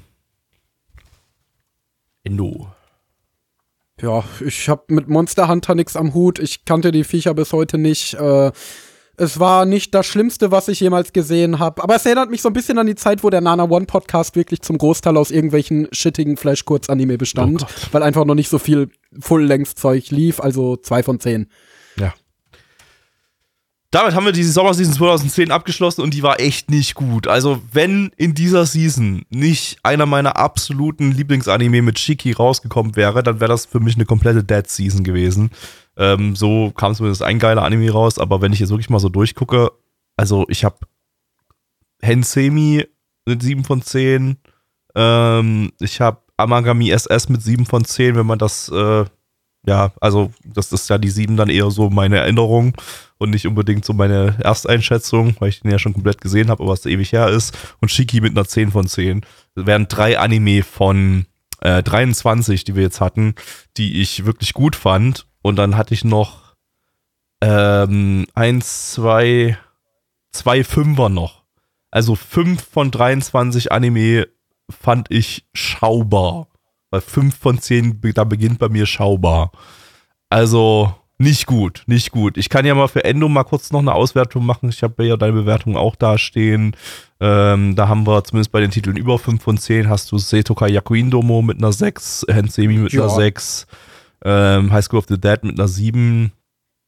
Ja, Hensemi kannst du ja mittlerweile äh, korrigieren auf eine 7, den habe ich ja mittlerweile komplett geschaut, beide Oh ja. Folgen. Und äh, da habe ich ja letzten Podcast meine Einschätzung zugegeben und den fand ich ja ganz gut. Ja, und dann War hast du noch lustig, Shigi mit der, geben. mit der 8, was ja auch eher so, eine, so ein geschätztes Ding ist. Äh, Genau. Du den ja schon gesehen hattest. Also Ja. bei dir vier Titel über fünf ich, die, und Fünfer noch dazu. Da hätten wir eins, äh, zwei, drei. Also wenn ich mal so- Vier. Oh, ein bisschen mehr. Ja, vier. Also Wenn ich mal so die acht von 23 Mal gucken, ob es sich abedit mit dem, was ich jetzt äh, aus der Übersicht so sagen würde, weil ich würde sagen, die Anime, die ich wirklich aktiv gut fand, abgesehen von Hensemi war High School of the Dead. Der hat mich ja wirklich sehr positiv überrascht. Den hatte ich ja als ziemlichen Ranz in Erinnerung und fand ihn dann jetzt doch als Trash, äh, also fand doch, dass er in der ersten Folge ziemlich exzellente Trash-Unterhaltung war, die ich auch definitiv noch mal rewatchen möchte. Äh, ja, dann Shiki, der eine sehr atmosphärische erste Folge hatte und äh, auch deutlich besser war als in meiner Erinnerung, ähm, den ich auch irgendwann noch mal komplett rewatchen werde, in sehr, sehr vielen Jahren wahrscheinlich. Äh, ja, Seto Kayakuin Domo nett, ne, einfach nettes Ding, nettes nebenbei laufen lassen Ding. Ähm, absolut kein Highlight, aber kann man sich geben, Brudi. Ähm, ja, und dann habe ich noch als ganz nette in Erinnerung einmal Occult Academy. Da fand ich die erste Folge okay. Also das ist so ein Ding, da kann man vielleicht noch mal reinschauen, wenn man so ein bisschen auf Mystery steht. Der fand ich zumindest nicht komplett scheiße, der ist mir irgendwie hängen geblieben. Dann äh, äh, Blessing of the Campanella, diese Visual Novel Adaption, die wir letzte Season geschaut haben, den fand ich ja eigentlich ganz comfy zu schauen. Woche, ja. Genau, den fand ich eigentlich war ein nettes Conf-Fantasy-Ding, auch so zum Nebenbei riesel, berieseln lassen. Äh, und dann fand ich ja in meiner Erinnerung Kutsu Kiboshi, diesen äh, Yuri-Anime, den der eine Typ komplett selber animiert hat, äh, auch ganz okay. Also, aber wobei ich äh, weder Occult Academy noch Campanella noch Kutsu Kiboshi, also Kutsu Kiboshi habe ich ja komplett geschaut vor x Jahren. Aber zumindest äh, Campanella und Okkult werde ich nicht weiterschauen. Also, Weil du bei Kutsuki Boshi auch bloß eine 4 von 10 drin, drin stehen hast. Ja, also, ja. O- Okay, ja, aber den habe ich ja, wie gesagt, vor x Jahren schon geguckt. Aber die anderen beiden würde ich nicht weiter gucken. Also, äh, äh, die sind mir hängen geblieben auf eine Weise. Wenn du mich an diese Podcast-Serie erinnerst, würde ich sagen, ah, stimmt, da gab es ja die beiden. Aber ähm, die haben mich nicht genug überzeugt, dass ich irgendwie sagen würde, okay, die, die, die, die sind drin. Also ja, wir haben mit äh, Setokai, Shiki und High School of the Dead und Hansemi vier Titel, wo ich sagen würde, die waren stabil. Wir hatten keinen dabei, wo ich sagen würde, der war richtig gut. Also würde ich unterschreiben, schwache Season, definitiv. Wir haben vor allem viele Dreien, Zweien und Einsen verteilt, wenn ich so mal in, insgesamt über unsere äh, Bewertungen von allen vier durchgucke. Also ja, nicht, nicht, nicht gut. Nicht gut, die Sommerseason 2010. Hoffen wir mal, dass die nächste Season, nämlich die Winterseason 23, besser wird, aber ich weiß nicht, ja, die, äh, es ist halt super viel Isekai, super viel Light Novel Zeug und so. Äh, Also ich habe heute ja reingeguckt mal äh, und habe rausgefunden, es läuft tatsächlich sehr viel, was mich interessiert. Also so meine absoluten Highlights, von denen ich glaube, dass sie sehr gut werden, ist einmal Buddy Daddies. Ähm, geht jetzt vielleicht unerwartet, aber äh, ich muss ehrlich sagen, ich finde die Prämisse, zwei Yakuza müssen sich um ein Kind kümmern ähm, und dann noch eine Umsetzung von PA Works. Also PA Works macht in letzter Zeit so viel nice und verrückten Shit äh, mit Kongmin und Akiba Made War, dass ich glaube, dass wenn ich einem Studio zutrauen würde, aus dieser Prämisse was äh, super abgedreht, unterhaltsames zu zaubern, dann das. Ähm, dann Revenger, auf den ich sehr gespannt bin. Das ist ja das neue Projekt von Gen Urobuchi, der jetzt endlich mal wieder eine komplette Story für ein TV-Anime schreibt. Und Urobuchi hat in letzter Zeit sehr seinen Biss verloren. Also der hat eigentlich seit dem Madoka-Film, glaube ich, äh, seit Rebellion hat er nichts mehr gemacht, was irgendwie nennenswert war, äh, was überdurchschnittlich war. Also das meiste war stabil, aber Urobuchi war halt eine Zeit lang mal mein Lieblingsautor. Ich habe zu ihm ja auch ein äh, Video auf meinem YouTube-Kanal gemacht. Äh, und aber alles, was er seit dem Madoka-Film rausgebracht hat, fand ich irgendwie sehr mediocre. Deswegen gehe ich an Revenger mal mit sehr vorsichtigen Erwartungen ran. Ähm, aber ich, an sich habe ich Bock auf das Ding. Ähm, der Trailer und die Prämisse wirkte auch, als würde sich da Urobuchi wieder ein bisschen mehr austoben äh, und hätte wieder rausgefunden, wie man spannende Geschichten schreibt. Nach Bubble bin ich nicht so ganz überzeugt davon. Aber ich bin zumindest mal gespannt. Also es hat das Potenzial. Ich behalte es sehr im Auge. Und ansonsten haben wir noch Hikari no O, was ja ein äh, ja, Fantasy Original von Production IG ist, der eine ziemlich interessante Prämisse hat. Mit Mamoru Ähm, Oshii, also äh, damit vielleicht. Genau. Äh, vielleicht ein ganz krasses Deswegen- Projekt. So, da muss man mal schauen. Also das könnte, genau, das könnte so ein richtiger Banger werden. Das könnte entweder so richtig abstürzen oder so ein richtiger Banger werden. Das aber Und da ich Bock Production. IG ist da aber nur als Sound, Soundwork eingetragen. Das Studio ist Signal MD, aber die gehören ja zu Production IG. Ach echt? Krass, weil ich meine, ich, als ich heute auf äh, äh, Dings geguckt habe, auf äh, Vielleicht ist Ach ja, stimmt, stimmt. Dann habe ich mich IG vertan. Habe ich mich vertan, ja. noch mit eingetragen. Nee, nee, ich habe mich vertan. Es ist äh, Signal MD. Das dämpft den Hype natürlich ein bisschen, wobei man andererseits äh, und es ist auch äh, der Main Director ist Junji Nishimura. Das ist offensichtlich gar nicht der. Äh, Nee, Mamoru Oshii macht, macht, macht nur Serious Composition, also der ist nur als äh, Drehbuchautor am Start, Genau. aber was ja trotzdem stabil genug sein kann. Also der Nishimura hat, Shunji äh, hat, ja auch mit Mamoru Oshii letztes Jahr, äh, vorletztes Jahr zusammen Flatlauf gemacht. Nee, letztes Jahr, genau. Genau. Ja. Deswegen, also ansonsten ist der Output von dem eher nicht so spannend mit Bakuon und Extreme Hearts. Aber wir haben noch Äh, Kenji Days- Kawai als Soundtrack. Also das ist irgendwie so ein bisschen ist das Ghost in the Shell Team so mit Mamoru Oshii und Genau, Kenji Kawai. deswegen. Das ist schon ein bisschen Also der krass Ju- irgendwie so. Der Junji Nishimura hat in letzter Zeit nicht so den krassesten Output gehabt, aber das ist ein alter Industrieveteran äh, und vielleicht äh, hat er ja in letzter Zeit einfach sehr viele Auftragsarbeiten gemacht und jetzt setzt er sich mit seinem alten Kumpel Mamoru und seinem alten äh, Kumpel Kenji zusammen und macht krassen Shit. Ja. Äh, ja, ein krasses Herzensprojekt. Also wie gesagt, auch sehr spannend, unbedingt äh, ja im Auge behalten. Äh, ja, und dann habe ich noch eine ganzen, ganze Menge so sieben, acht Anime ungefähr, die zumindest interessant aussehen, die zumindest nett aussehen. Aber da werden wir ja vermutlich dann nächste Season noch sehr ausführlich drüber reden. Hast du denn noch irgendwelche Highlights, auf die du dich sehr freust? Also für mich eigentlich bloß die Fort- Fortsetzungen äh, Bofoli Staffel 2 und Misfit of Demon King Staffel 2. Das sind jetzt beides keine mega Banger-Titel, aber ich finde die beide witzig. Ähm, fand die ersten beiden Staffeln, also die beiden Staffeln jeweils gut. Äh, Werde ich also auf jeden Fall weiter gucken. Ja, Hikari no O, äh, wie gesagt, ist äh, für mich ein relativ interessanter Titel und ähm, äh, ja, Oni, Oni Mai, I'm Now 2. Your Sister, äh, äh, äh, da habe ich den Manga gelesen. Äh, von daher weiß ich, dass der ganz witzig ist und der ist von Studio Bind mit geiler Animation, hat man schon, schon im Trailer gesehen. Der könnte auch, das könnte so ein kleines, niedliches, kleines Snack-Ding sein. Äh, ja, und Vinland Mhm. Saga Staffel 2 habe ich gerade vergessen zu erwähnen. Das stimmt tatsächlich. Das, Ja. äh, Habe ich jetzt auch nicht erwähnt tatsächlich, weil ich bei solchen äh, freue ich mich auf die Season-Dingern meistens eher. Ja, also das ist ja auch für den Podcast sind ja eigentlich auch nur die Neustarts relevant. Ähm, ja, und ich meine, bei Sequels ist es ja oft so, was einmal gut angefangen hat, bleibt da meistens auch gut. Deswegen klapper ich solche Sachen immer aus. Aber klar, Vinland Saga Staffel 2 bin ich auch übelst gehypt drauf. Werde ich mir aber nicht in der Season angucken, weil das ein Titel ist, den ich, glaube ich, lieber durchbingen möchte. Bin ich auch noch am überlegen, weil ich habe dann Staffel 1 habe ich auch durchgebinged und fand das eigentlich besser, weil Vinland Ja. Saga Staffel 1 hat mich so ge so, so gecatcht, dass ich das so an zwei, drei Tagen so komplett durchgeballert habe. Ähm, könnte ich mir Same. vorstellen, dass ich das wahrscheinlich bei Staffel 2 auch so machen wollen würde. Mal schauen. Deswegen, Ansonsten, ich habe den damals mit einem Kumpel durchgeguckt und äh, äh, an ein paar Sessions und ich glaube, das will ich wieder so machen. Das war eigentlich ganz cool. Ja, tendiere ich wahrscheinlich auch dazu. Ansonsten, ich bin so ein bisschen davon abgegangen, jetzt immer so nochmal in die Seasons reinzugucken und so zu, mir so Listen, Listen zu erstellen, was für mich interessant aussieht, weil der Erfahrung nach äh, unterscheidet sich das am Schluss dann doch ein bisschen stark meistens so. Also so, weil es einfach zu oft vorkommt, dass Titel, die interessant aussehen, dann eigentlich doch nicht so interessant sind und dann hast du aber dann ein paar Geheimtipps dazwischen, die ich gar, gar nicht auf dem Schirm hatte oder wo ich so gesagt habe, so, nee, die sehen irgendwie scheiße aus und dann war es irgendwie doch ganz witzig. Ähm, also, ja, ich, ich, ich lasse mich einfach wieder auf die Season ein, aber so beim groben Durchgucken ist das für mich jetzt erstmal eine Season, wo wenig dabei ist, wo ich sage, das sieht für mich interessant aus. Aber Mhm. mal gucken. Vielleicht sind wieder übelst viele Überraschungen dabei und ich habe wieder eine komplett volle Season und hänge dann irgendwann noch weiter hinterher, weil ich auch immer noch bei der Sommer-Season 22 hänge und noch lieber mit der Herbst-Season 22 angefangen habe. oh mein Gott. Ja, gut. Äh, worüber wir vielleicht auch noch mal kurz reden sollten, weil da, glaube ich, große Anticipation ist, ist der Nier Automata-Anime. Was sagst du denn dazu?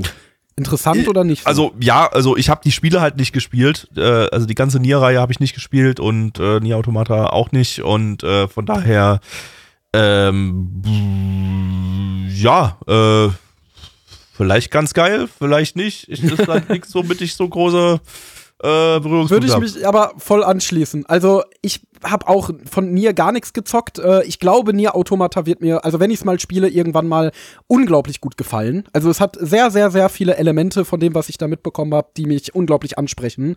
Ähm, ja, ich versuche es auch möglichst in naher Zukunft zu spielen. Ich glaube, bis zum Start vom Anime werde ich es nicht durchkriegen. Entsprechend werde ich den Anime auch erstmal nicht schauen, denn äh, man weiß ja noch nichts zum Inhalt anscheinend. Also so wie ich das mitbekommen habe, schlagt mich, wenn ich jetzt was Falsches sage. Äh, haben die Trailer bis jetzt wenig Aufschluss darüber gegeben, ob es eine Adaption des Spiels wird oder ein ähm, ein, eine Art Sequel oder Spin-off, weil das Spiel hat ja offensichtlich unglaublich viele verschiedene alternative Verläufe, weswegen es gar nicht so einfach ist, da eine allumfassende Adaption zu machen. Äh, und es ist wohl so, dass es schon Manga gibt dazu und die nehmen alle einen alternativen Verlauf. Also die sind quasi Ergänzungen zum Spiel. Und viele äußern jetzt halt die Vermutung, dass es im Anime genauso sein wird. Deswegen glaube ich, dass dieser Anime oder dass man zumindest den, volle, den vollen Appeal dieses Animes nicht äh, fassen kann, wenn man äh, das Spiel nicht gespielt hat. Und deswegen werde ich, denke ich, erstmal das Spiel spielen. Ja, kann natürlich auch wirklich so ein Fanservice-Ding wieder werden, aber. Ähm, Genau. Aber, Aber ich meine, wir hatten bis jetzt zumindest- dazu veröffentlicht wurde, sah nice aus. Wir hatten zumindest letzte Season ähm, Ark Knights. Äh, da habe ich auch gedacht, so, wird wahrscheinlich so Fanservice für die Leute, für die, für die Gacha-Game-Spieler sein und wahrscheinlich wieder so ein typisches, so eine typisch lame Gacha-Game-Adaption sein. Fand ich letztendlich dann ja ganz nett, ganz nett in der ersten Folge. Muss man mal gucken. Aber Videospiel-Adaptionen Ja. sind ja immer ein bisschen schwierig. Aber äh, ja, Genau. also das Beste wäre wahrscheinlich, wenn sie eine neue Story machen, ähm, denn äh, das funktioniert meistens am besten, statt eine Game Story zu adaptieren. Äh, weil ich habe im Chat gefragt, wird schon was für den Disney-Sumpf angekündigt. Ähm, Tokyo Revengers Staffel 2 hat Disney Plus, aber ähm, das ist für mich sowieso nicht relevant. Also da habe ich nach Staffel 1 dann direkt entschieden, das, den werde ich nicht weiterschauen. Weil, ja, also sorry an die, an die Fans von dem Ding, die das irgendwie geil finden, aber ich fand Tokyo Revengers ähm, absolut beschissen. Tokyo Revenge. Tokyo Revenge. Ja, Mann, mit den Apo-RED Burgies. Die sind richtig lecky, schmecky und kommen ganz gefährlich. Jo. So, äh, wir haben gleich noch Bonus-Content für euch. Ähm, bis es zum Bonus-Content kommt, erstmal kurz ein paar Informationen für euch. Ihr könnt uns fünf Sterne auf Spotify und Apple Music geben. Und äh, wenn ihr das tut, dann freuen wir uns. Dann sind wir einfach glücklich. Wir machen jetzt nichts mehr mit irgendeinem komischen Land oder so.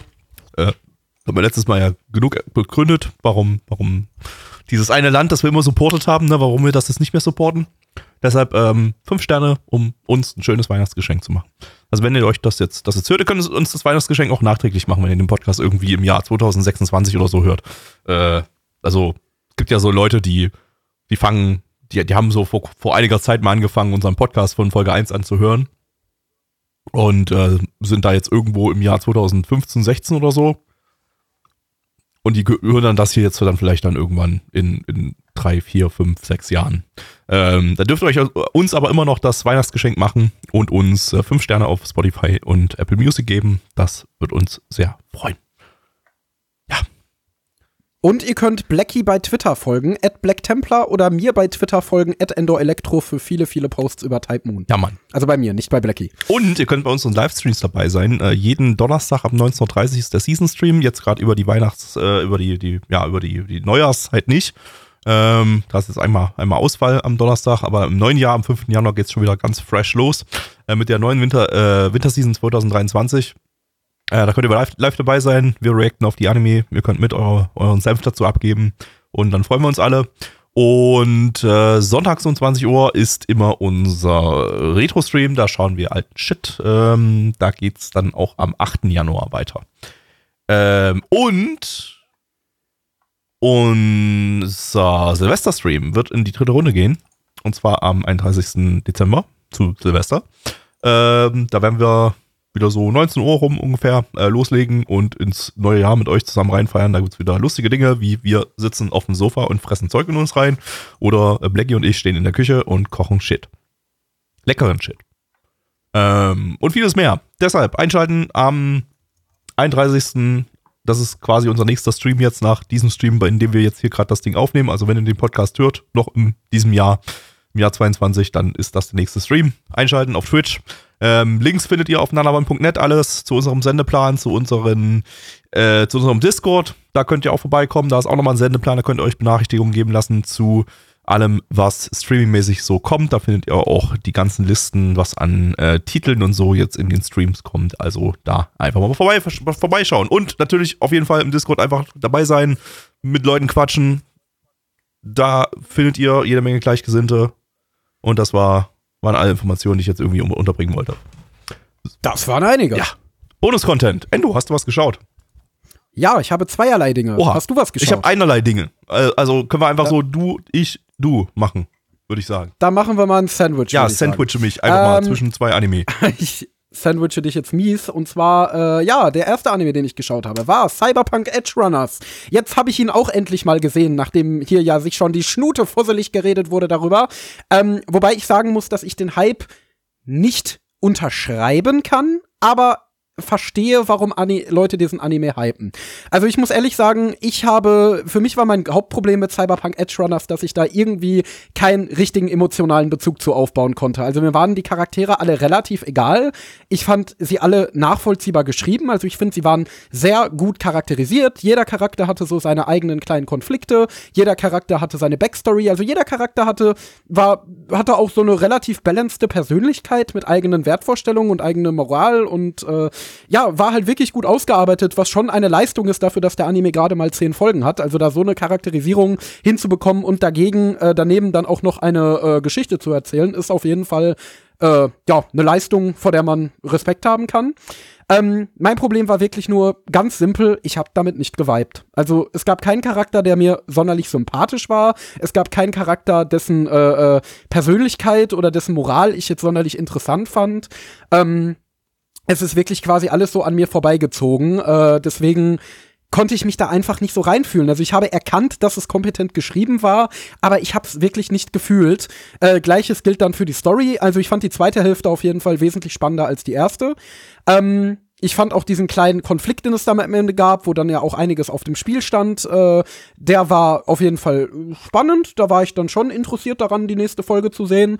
Ähm, aber äh, ja, zum Beispiel in der ersten Hälfte hat es mir auch gar nichts ausgemacht, eine Woche Pause zwischen den Folgen zu lassen. Ähm, weil, ja, wie gesagt, das hat mich einfach nicht sonderlich mitgerissen. Äh, künstlerisch war der Anime auf jeden Fall sehr hochwertig umgesetzt. Also äh, ich fand es sehr interessant, wie dann so die äh, Imaishi-Eigenheiten mal auf eine bisschen ernstere Story applied wurden, während Trigger ja sonst eher und vor allen Dingen Imaishi ja sonst eher so locker flockige Action-Dinger mit möglichst vielen Explosionen machen. Ähm, also die äh, gewisse Stilistiken wie extrem starke Kontraste, äh, eine sehr bunt gestaltete Welt, ähm, ein sehr dynamischer Schnitt. Ähm, also das war sehr gut aber applied, also das hat überraschend gut funktioniert. Ähm, um die ganze Welt, der ganzen Welt noch mal so ein bisschen Farbe zu geben, um die ganze Welt noch mal so ein bisschen hervorzuarbeiten. Ich weiß jetzt nicht, inwiefern das mit dem Stil des Spiels zusammenläuft, weil ich habe das Spiel nicht gespielt. Ähm, aber das war auf jeden Fall dennoch sehr stilsicher. Also da äh, haben wir auf jeden Fall geballert. Animationstechnisch war es auch alles auf sehr hohem Niveau. Äh, da gab es jetzt zwar nichts, wo ich mega mit Gänsehaut in den Sessel gedrückt wurde, aber ähm, nichtsdestotrotz auf jeden Fall von vorne bis hinten sehr kompetent umgesetzt. Also wer Trigger mag, wer mal eine bisschen andere Facette von Trigger kennenlernen möchte, kann sich das auf jeden Fall mal äh, geben, weil ich da schon den Eindruck hatte, dass dieser Anime sehr anders war, als man es sonst von denen gewohnt ist.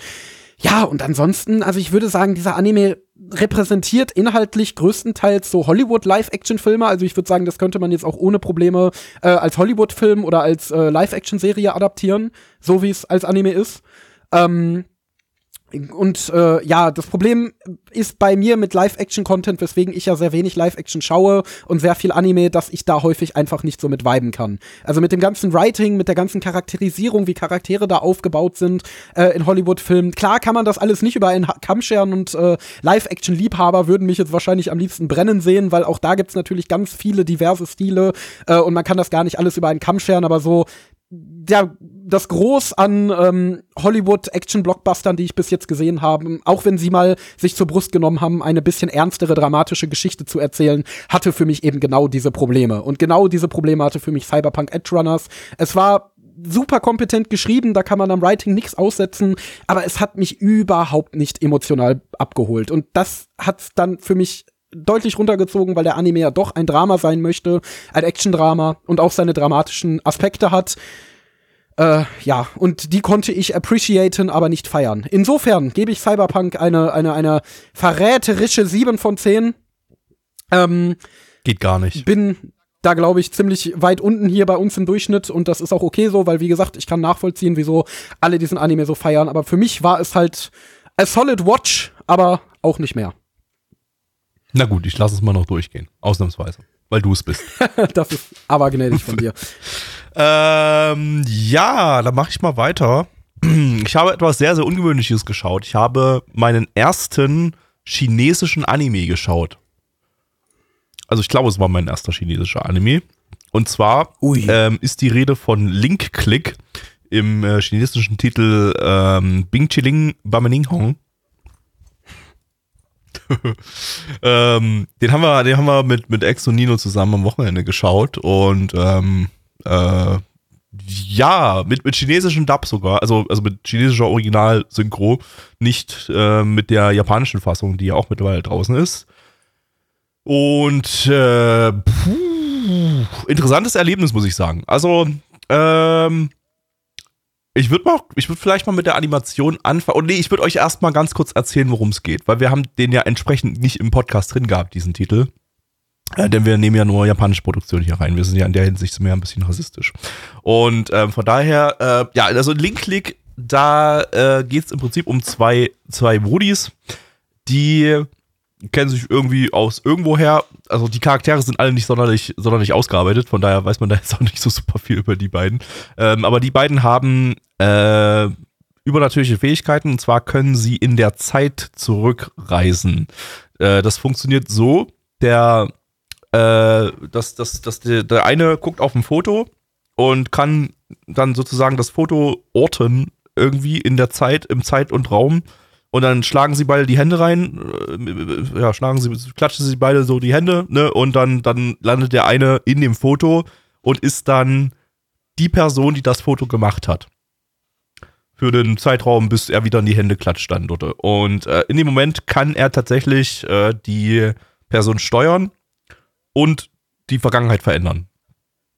Und ähm, die beiden sind dann Teil eines Detektivbüros und möchten mit dieser Fähigkeit eben Leuten helfen und wollen aber immer aufpassen, dass sie eben nichts in der Vergangenheit verändern, sondern dass sie immer genauso handeln, wie eben diese Person handeln würde in dem Moment. Sie bekommen auch die Erinnerung der Person in dem Moment und auch so ein bisschen die, die Charaktereigenschaften der Person. Das heißt, sie können die Person auch tatsächlich akkurat steuern, so wie sie auch, ja, ähm, sich gesteuert hätte. Das geht natürlich alles dann irgendwann schief, wie man sich vielleicht denken kann bei so Zeitreisengeschichten. Und äh, dann gibt's ein paar Zeit-Shenanigans und so weiter. Das, das, das übliche Ding, ne? Ähm, erstmal interessant, weil ich mag generell so Zeitreisegeschichten, bin auch totaler Fan von Steinsgate ähm, und, und stehe generell auf sowas. Ähm, das Ding ist, ich würde mal mit der Animation anfangen. Buh, mega durchwachsen. Also äh, erstmal, wie wir überhaupt darauf gekommen sind, Link Click ist ja irgendwie so die, der, ich glaube, der höchst bewertete chinesische Anime überhaupt. Also super beliebtes Ding. Äh, haben auch super viele geschaut. Äh, animationstechnisch kann ich es auf jeden Fall schon mal nicht so nachvollziehen.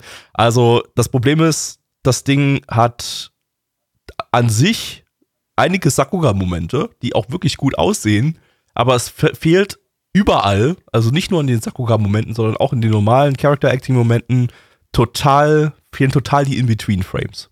Das Ding fühlt sich einfach sehr, sehr roh an von der, von der Animation.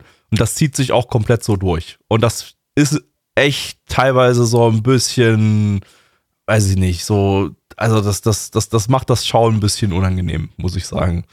Weil man ist es einfach von Anime auch einfach anders gewohnt. So, da ist es, da, da ist es man gewohnt, dass man saubere, flüssige In-Between-Frames in der Regel hat. Also manchmal auch nicht so sauber, aber auf jeden Fall genug In-Between-Frames. Das Ding hat einfach nicht genug In-Between-Frames und häufig auch sehr, sehr unsaubere In-Between-Frames. Und ähm, ja, also das macht das, macht das ganze Bild ein bisschen stockend, äh, häufig bei Bewegungen. Äh, es fühlt sich unnatürlich an und sieht halt manchmal auch einfach nicht so gut aus. Also das ist auch sehr oft Off-Model und so, das ganze Ding.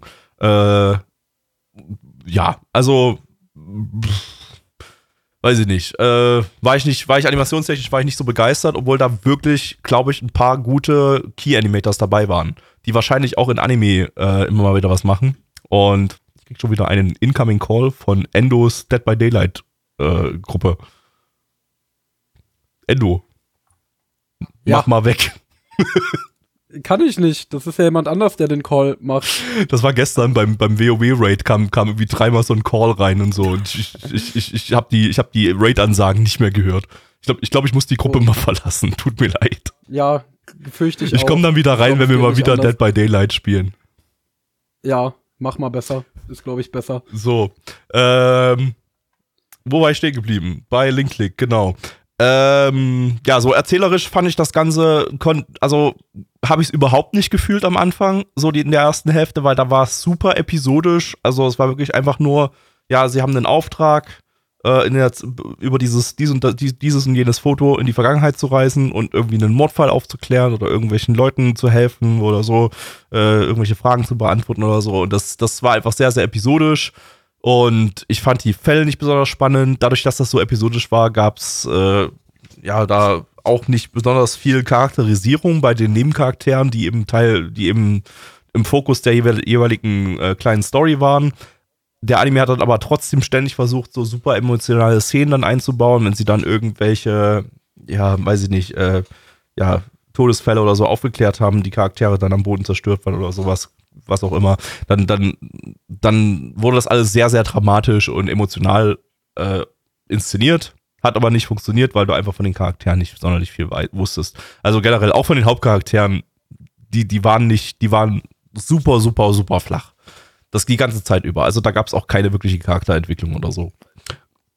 Und ähm, in der zweiten Hälfte wurde es dann tatsächlich ein bisschen spannender. Da hat sich so ein kleiner roter Faden, Faden entwickelt, auch wenn es trotzdem ein bisschen episodisch geblieben ist. Aber ja, es, es, blieben so die üblichen Probleme. Also das, was, was ich gerade schon erwähnt habe, dass die Charaktere eben äh, flach waren, dass die Story, ja, dass der Story dann einfach ein bisschen was gefehlt hat, ein bisschen Pep. Und ähm, so war das eine ganz nette, aber sehr, sehr halbgare Zeitreisegeschichte. Ähm, es gab am Ende einen sehr, sehr großen Cliffhanger. Von daher, tendenziell würde ich zwar Staffel 2 noch schauen, die dann nächstes Jahr rauskommt. Und, äh, aber ansonsten, pff, ja, also wer jetzt nichts zu tun hat, Bock auf so Zeitreise-Stories hat und so, da kann man mal reingucken. Äh, ist, ich, ich, es, es, hat seine Momente. Es ist, es ist ganz nett. Ich habe am Ende eine 6 von 10 gegeben. Aber ist jetzt definitiv nicht das, das Hyper-Mega-Ding, äh, das die Bewertungen sagen hier mit 87% auf äh, Anilist und ich glaube auf MRL war es noch höher. Also irgendwie eine sehr, sehr hohe 8er-Bewertung, fast 9er-Bewertung. Ähm, das ist es meiner Ansicht nach überhaupt nicht. Und da kann ich auch überhaupt nicht nachvollziehen, warum das so krasse Wertungen eingefahren hat, weil das ist wirklich, ähm, es stinkt halt komplett ab mit ähnlichen Anime äh, von der Sorte, wie Steins geht oder so. Also da kann das wirklich nicht, nicht, nicht, im, nicht im entferntesten mithalten. Äh, ja. Aber man kann es schauen, wie gesagt. Ähm, übrigens, bevor ich es vergesse, ich wurde gerade noch hingewiesen, wir haben an diesem Wochenende auch noch ähm, das Accelerator Blu-ray Special geguckt äh, von ein Scientific Accelerator. Ähm, da gibt es ja immer so bei jeder Raildex-Staffel gibt es äh, ein oder mehrere äh, Blu-ray-Specials, die dann beigelegt werden, was einfach im Prinzip so YouTube-Kacke ist. Also so Szenen aus der Serie, die, wo neu drüber synchronisiert wurde. Ähm, und äh, das war definitiv das, das Schwächste davon. Äh, da habe ich dann bloß eine 3 von 10 am Ende gegeben. Die anderen, die waren eigentlich, also die bei Index und Railgun, die waren eigentlich meistens sogar ganz witzig, besonders das zum Index-Movie, das war ganz, ganz lustig, aber hier war viel so mit japanischen Wortspielen und sowas drin bei dem Accelerator-Ding und das war dann halt einfach alles nicht, nicht, nicht, nicht gut. Ähm, aber naja, das ist, sowas guckt man sich eh nur an, wenn man so ganz, ganz hardcore Raildex-Fan ist. Oder wenn ein Ex-Mendic einfach die Datei öffnet. Nun. Endo. Aber du hast es gesehen. Ich hab's gesehen, ja. Was hast du noch gesehen? Ich habe noch gesehen den Judocamp-Film, den habe ich mir gestern Abend schön äh, reingehauen. Äh, was ich ja viel lieber auf einer großen Leinwand auf einem Campingplatz getan hätte. Danke dafür, Crunchyroll. Ähm, ja, nee, aber äh, war auf jeden Fall an sich ein stabiler Film. Ich war auf jeden Fall erstmal gespannt, wie sie den Film umsetzen, weil äh, Judo Camp ja jetzt nicht unbedingt die Art von Anime ist, die unbedingt ein groß, auf eine große Kinoleinwand gehört und die unbedingt einen Kinofilm braucht. Ähm, und äh, ja, sie haben es dann am Ende so gelöst, dass sie eine ja, eben eine kohärente Geschichte erzählt haben, äh, wobei die Geschichte dennoch sehr, sehr seicht war. Also, sonst ist das bei Judocamp ja so, Judocamp hat ja schwer eine Story, ne? Also, es geht ja im Grunde darum, wie die Mädels äh, in jeder Folge äh, zu einer oder mehreren Orten fahren und dann da comfy campen und man sieht dann, wie die äh, ihr Zelt aufbauen und sich was zu essen machen und dann vielleicht so ein bisschen den Ort erkunden und dann bekommt man auch immer so ein bisschen äh, Reiseführer-Exposition quasi, was es da alles so Besonderes gibt an dem Ort. Ähm, ja, und das ist ja quasi, woraus Judocamp so im Grunde besteht. Ähm, ja, und hier hatte man schon eine Geschichte, die war immer noch sehr, sehr seicht. Ähm, und hat immer noch viel Slice of Life und vor allen Dingen Charaktermomente gegeben. Also es war vielleicht wesentlich charakterfokussierter als die Serie. Ähm, ja, und das war dann letztendlich die Lösung, mit für die sie gegangen sind. Muss ich ehrlich sagen, fand ich schwächer als die Serie, weil gerade diese Ausflüge, die sie in der Serie hatten, also gerade dieses, ja, quasi als würdest du dir einen animierten Reise-Vlog angucken, ähm, ist das, was ich an der Serie so stark fand und was mich da so gut abschalten lässt, dass du dann meistens diese unglaublich wunderschönen Hintergründe von äh, dem wohl sehr, sehr starken Background-Department von C-Station äh, hast und äh, ja, dann diese super entschleunigte, chillige Atmosphäre dabei hast. Das hattest du jetzt im Film eben dadurch, dass er versucht hat, eine Geschichte zu erzählen, nicht ganz in der Form. Äh, es ist auch zum Großteil, äh, hat auch zum Großteil am selben Schauplatz gespielt. Also du hattest eben dieses Reisen fast gar nicht im Film, bis auf ein, zwei kurze Ausreißer, äh, wo das dann eben gemacht wurde. Ähm, und dadurch muss ich schon sagen, war bei mir der Com-Faktor wesentlich geringer. Ähm, ja, und dann hat es sich eben sehr um die Charaktere gedreht und ich muss sagen, die Charaktere bei Judo Camp, das sind halt einfach Standard Moe Blob Charaktere. Also die sind niedlich, keine Frage, die sind sympathisch, keine Frage, aber ich bin ja nun mal einer und ich sag's ja immer wieder, der äh, mit einem Anime nix anfangen kann, wenn nur die Mädchen niedlich sind. Also der muss für mich noch ein bisschen mehr bieten. Der muss für mich halt eben auch noch ein paar andere Aspekte haben. Und äh, wie gesagt, das ist für mich in der Serie dieses chillige Rumreisen, äh, das, was jetzt im Film aber größtenteils gefehlt hat. Und so war es für mich nur ein äh, sehr, sehr kompetent umgesetzter Moe-Blob-Movie mit sehr, sehr vielen niedlichen Mädchenmomenten. Äh, natürlich herausragend guten, also für das Genre sehr guten Animationen, äh, tollen Hintergründen äh, und so weiter. Es war auf jeden Fall auch hier wieder sehr kompetent alles umgesetzt. Da kann man an der Ausführung nichts meckern. Ähm, aber ja, hat für mich eben den Appeal, den die Serie für mich hatte, nicht gehabt. Äh, ja, insofern bewerte ich den Film äh, einen Punkt schlechter als die Serienstaffeln mit einer 8 von 10. Äh, es hat mich immer noch über zwei Stunden gut unterhalten und wenn man mal auf einem Campingurlaub ist und abends eingemümmelt im Schlafsack noch nicht schlafen möchte, sondern noch zwei Stunden Zeit hat, dann kann man sich den auch gerne auf einem Tablet anmachen und genießen. Ähm, aber äh, ja, ist für mich ehrlich gesagt mal wieder der Beweis, dass nicht unbedingt alles einen Film haben muss und dass nicht alles, was in Anime-Serienform funktioniert, auch im äh, Kinofilmformat funktioniert. Ähm, und ja, einen weiteren Judo-Camp-Film brauche ich nicht. Dann produziert lieber noch ein paar mehr Serienstaffeln. Da freue ich mich dann sehr drüber. Da freue ich mich dann auch sehr drauf. Ähm, aber äh, ja, das hat hier im Filmformat eher so semi funktioniert, würde ich doch sagen. Jo, ähm, ja, ich habe den noch nicht geschaut. Ich warte wart irgendwie noch, bis da mal eine Blu-ray-Source gibt, um das noch wirklich in, in bester Qualität zu schauen. Ähm, hoffentlich dann auch mit, mit Stereo, äh, mit, mit Stereoton, ja. Mit, mit, mit 5.1 Ton oder höher. Ich glaube, das war im Kino lief sogar mit, mit Atmos. Ähm, also wenn es da eine, eine Blu-ray mit Atmos-Spur geben gäbe, das wäre natürlich großartig, um den Kampf so richtig im gesamten Raum zu hören. Aber ähm, ja, äh, ich, ich finde es zumindest schön, dass jetzt noch eine dritte Staffel angekündigt ist. Ich hatte, hatte so, als der Film angekündigt wurde und so bekannt wurde, dass das Ding ähm, ja viele Jahre später spielt und die Charaktere deutlich älter sind, dass, äh, dass es dann entsprechend jetzt ja, mit der Serie auch durch ist, aber die Serie geht ja einfach weiter und ich glaube, die Charaktere bleiben dann in der Serie auch jung. Ja, man muss auch dazu sagen, dass äh, du im Film an den Charakteren kaum gemerkt hast, dass sie älter sein sollen. Also klar, an ihren Umständen schon, ne? Die haben jetzt alle Jobs und arbeiten irgendwo und so weiter. Ähm, aber äh, sie verhalten sich genauso wie in der Serie und sie sehen exakt so aus wie in der Serie. Aber man also weiß jetzt, dass sie nicht sterben so in der Serie. Ja, das ist natürlich äh, ziemlich dramatisch. Das spoilert jetzt total. Äh, und ich kann spoilern, keine Sorge, sie bleiben eure Waifus, keine von denen äh, hat einen Freund oder dergleichen. Das wird alles oh. Zum Glück. Also keine, oh. sie bleiben, sie bleiben christlich, sie bleiben jungfräulich. Das wäre, das wäre echt der Horror jetzt gewesen, ne?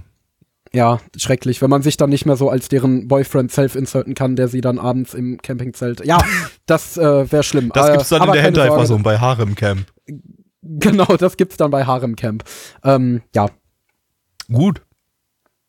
Ähm, dann würden wir euch zu eurer Familie an den äh, Weihnachtstisch entlassen, würde ich sagen, wenn ihr das euch jetzt gerade zu Weihnachten anhört. Äh, schönen Heiligabend, schöne Bescherung. Äh, einen guten Rutsch. Wir hören uns dann im Podcast im Januar wieder. Äh, und ihr könnt gerne unseren Silvester-Stream schauen. Dann hören wir uns und sehen uns sogar schon eher wieder. Bis dahin.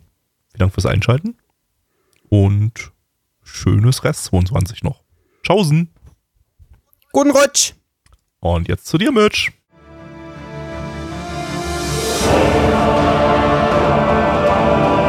Unser Podcast-Archiv sowie die Statistiken findet ihr unter nanaone.net slash podcast.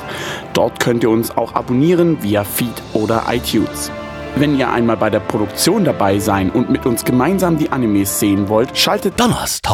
ab 19.30 Uhr. unseren Livestream ein. Wollt ihr uns etwas Gutes tun, schreibt uns euer Feedback in die Kommentare, macht unseren Podcast bekannt und bewertet uns auf iTunes. Das Lied im Intro und Outro hat den Namen Darkness und ist von Fabio Confalone.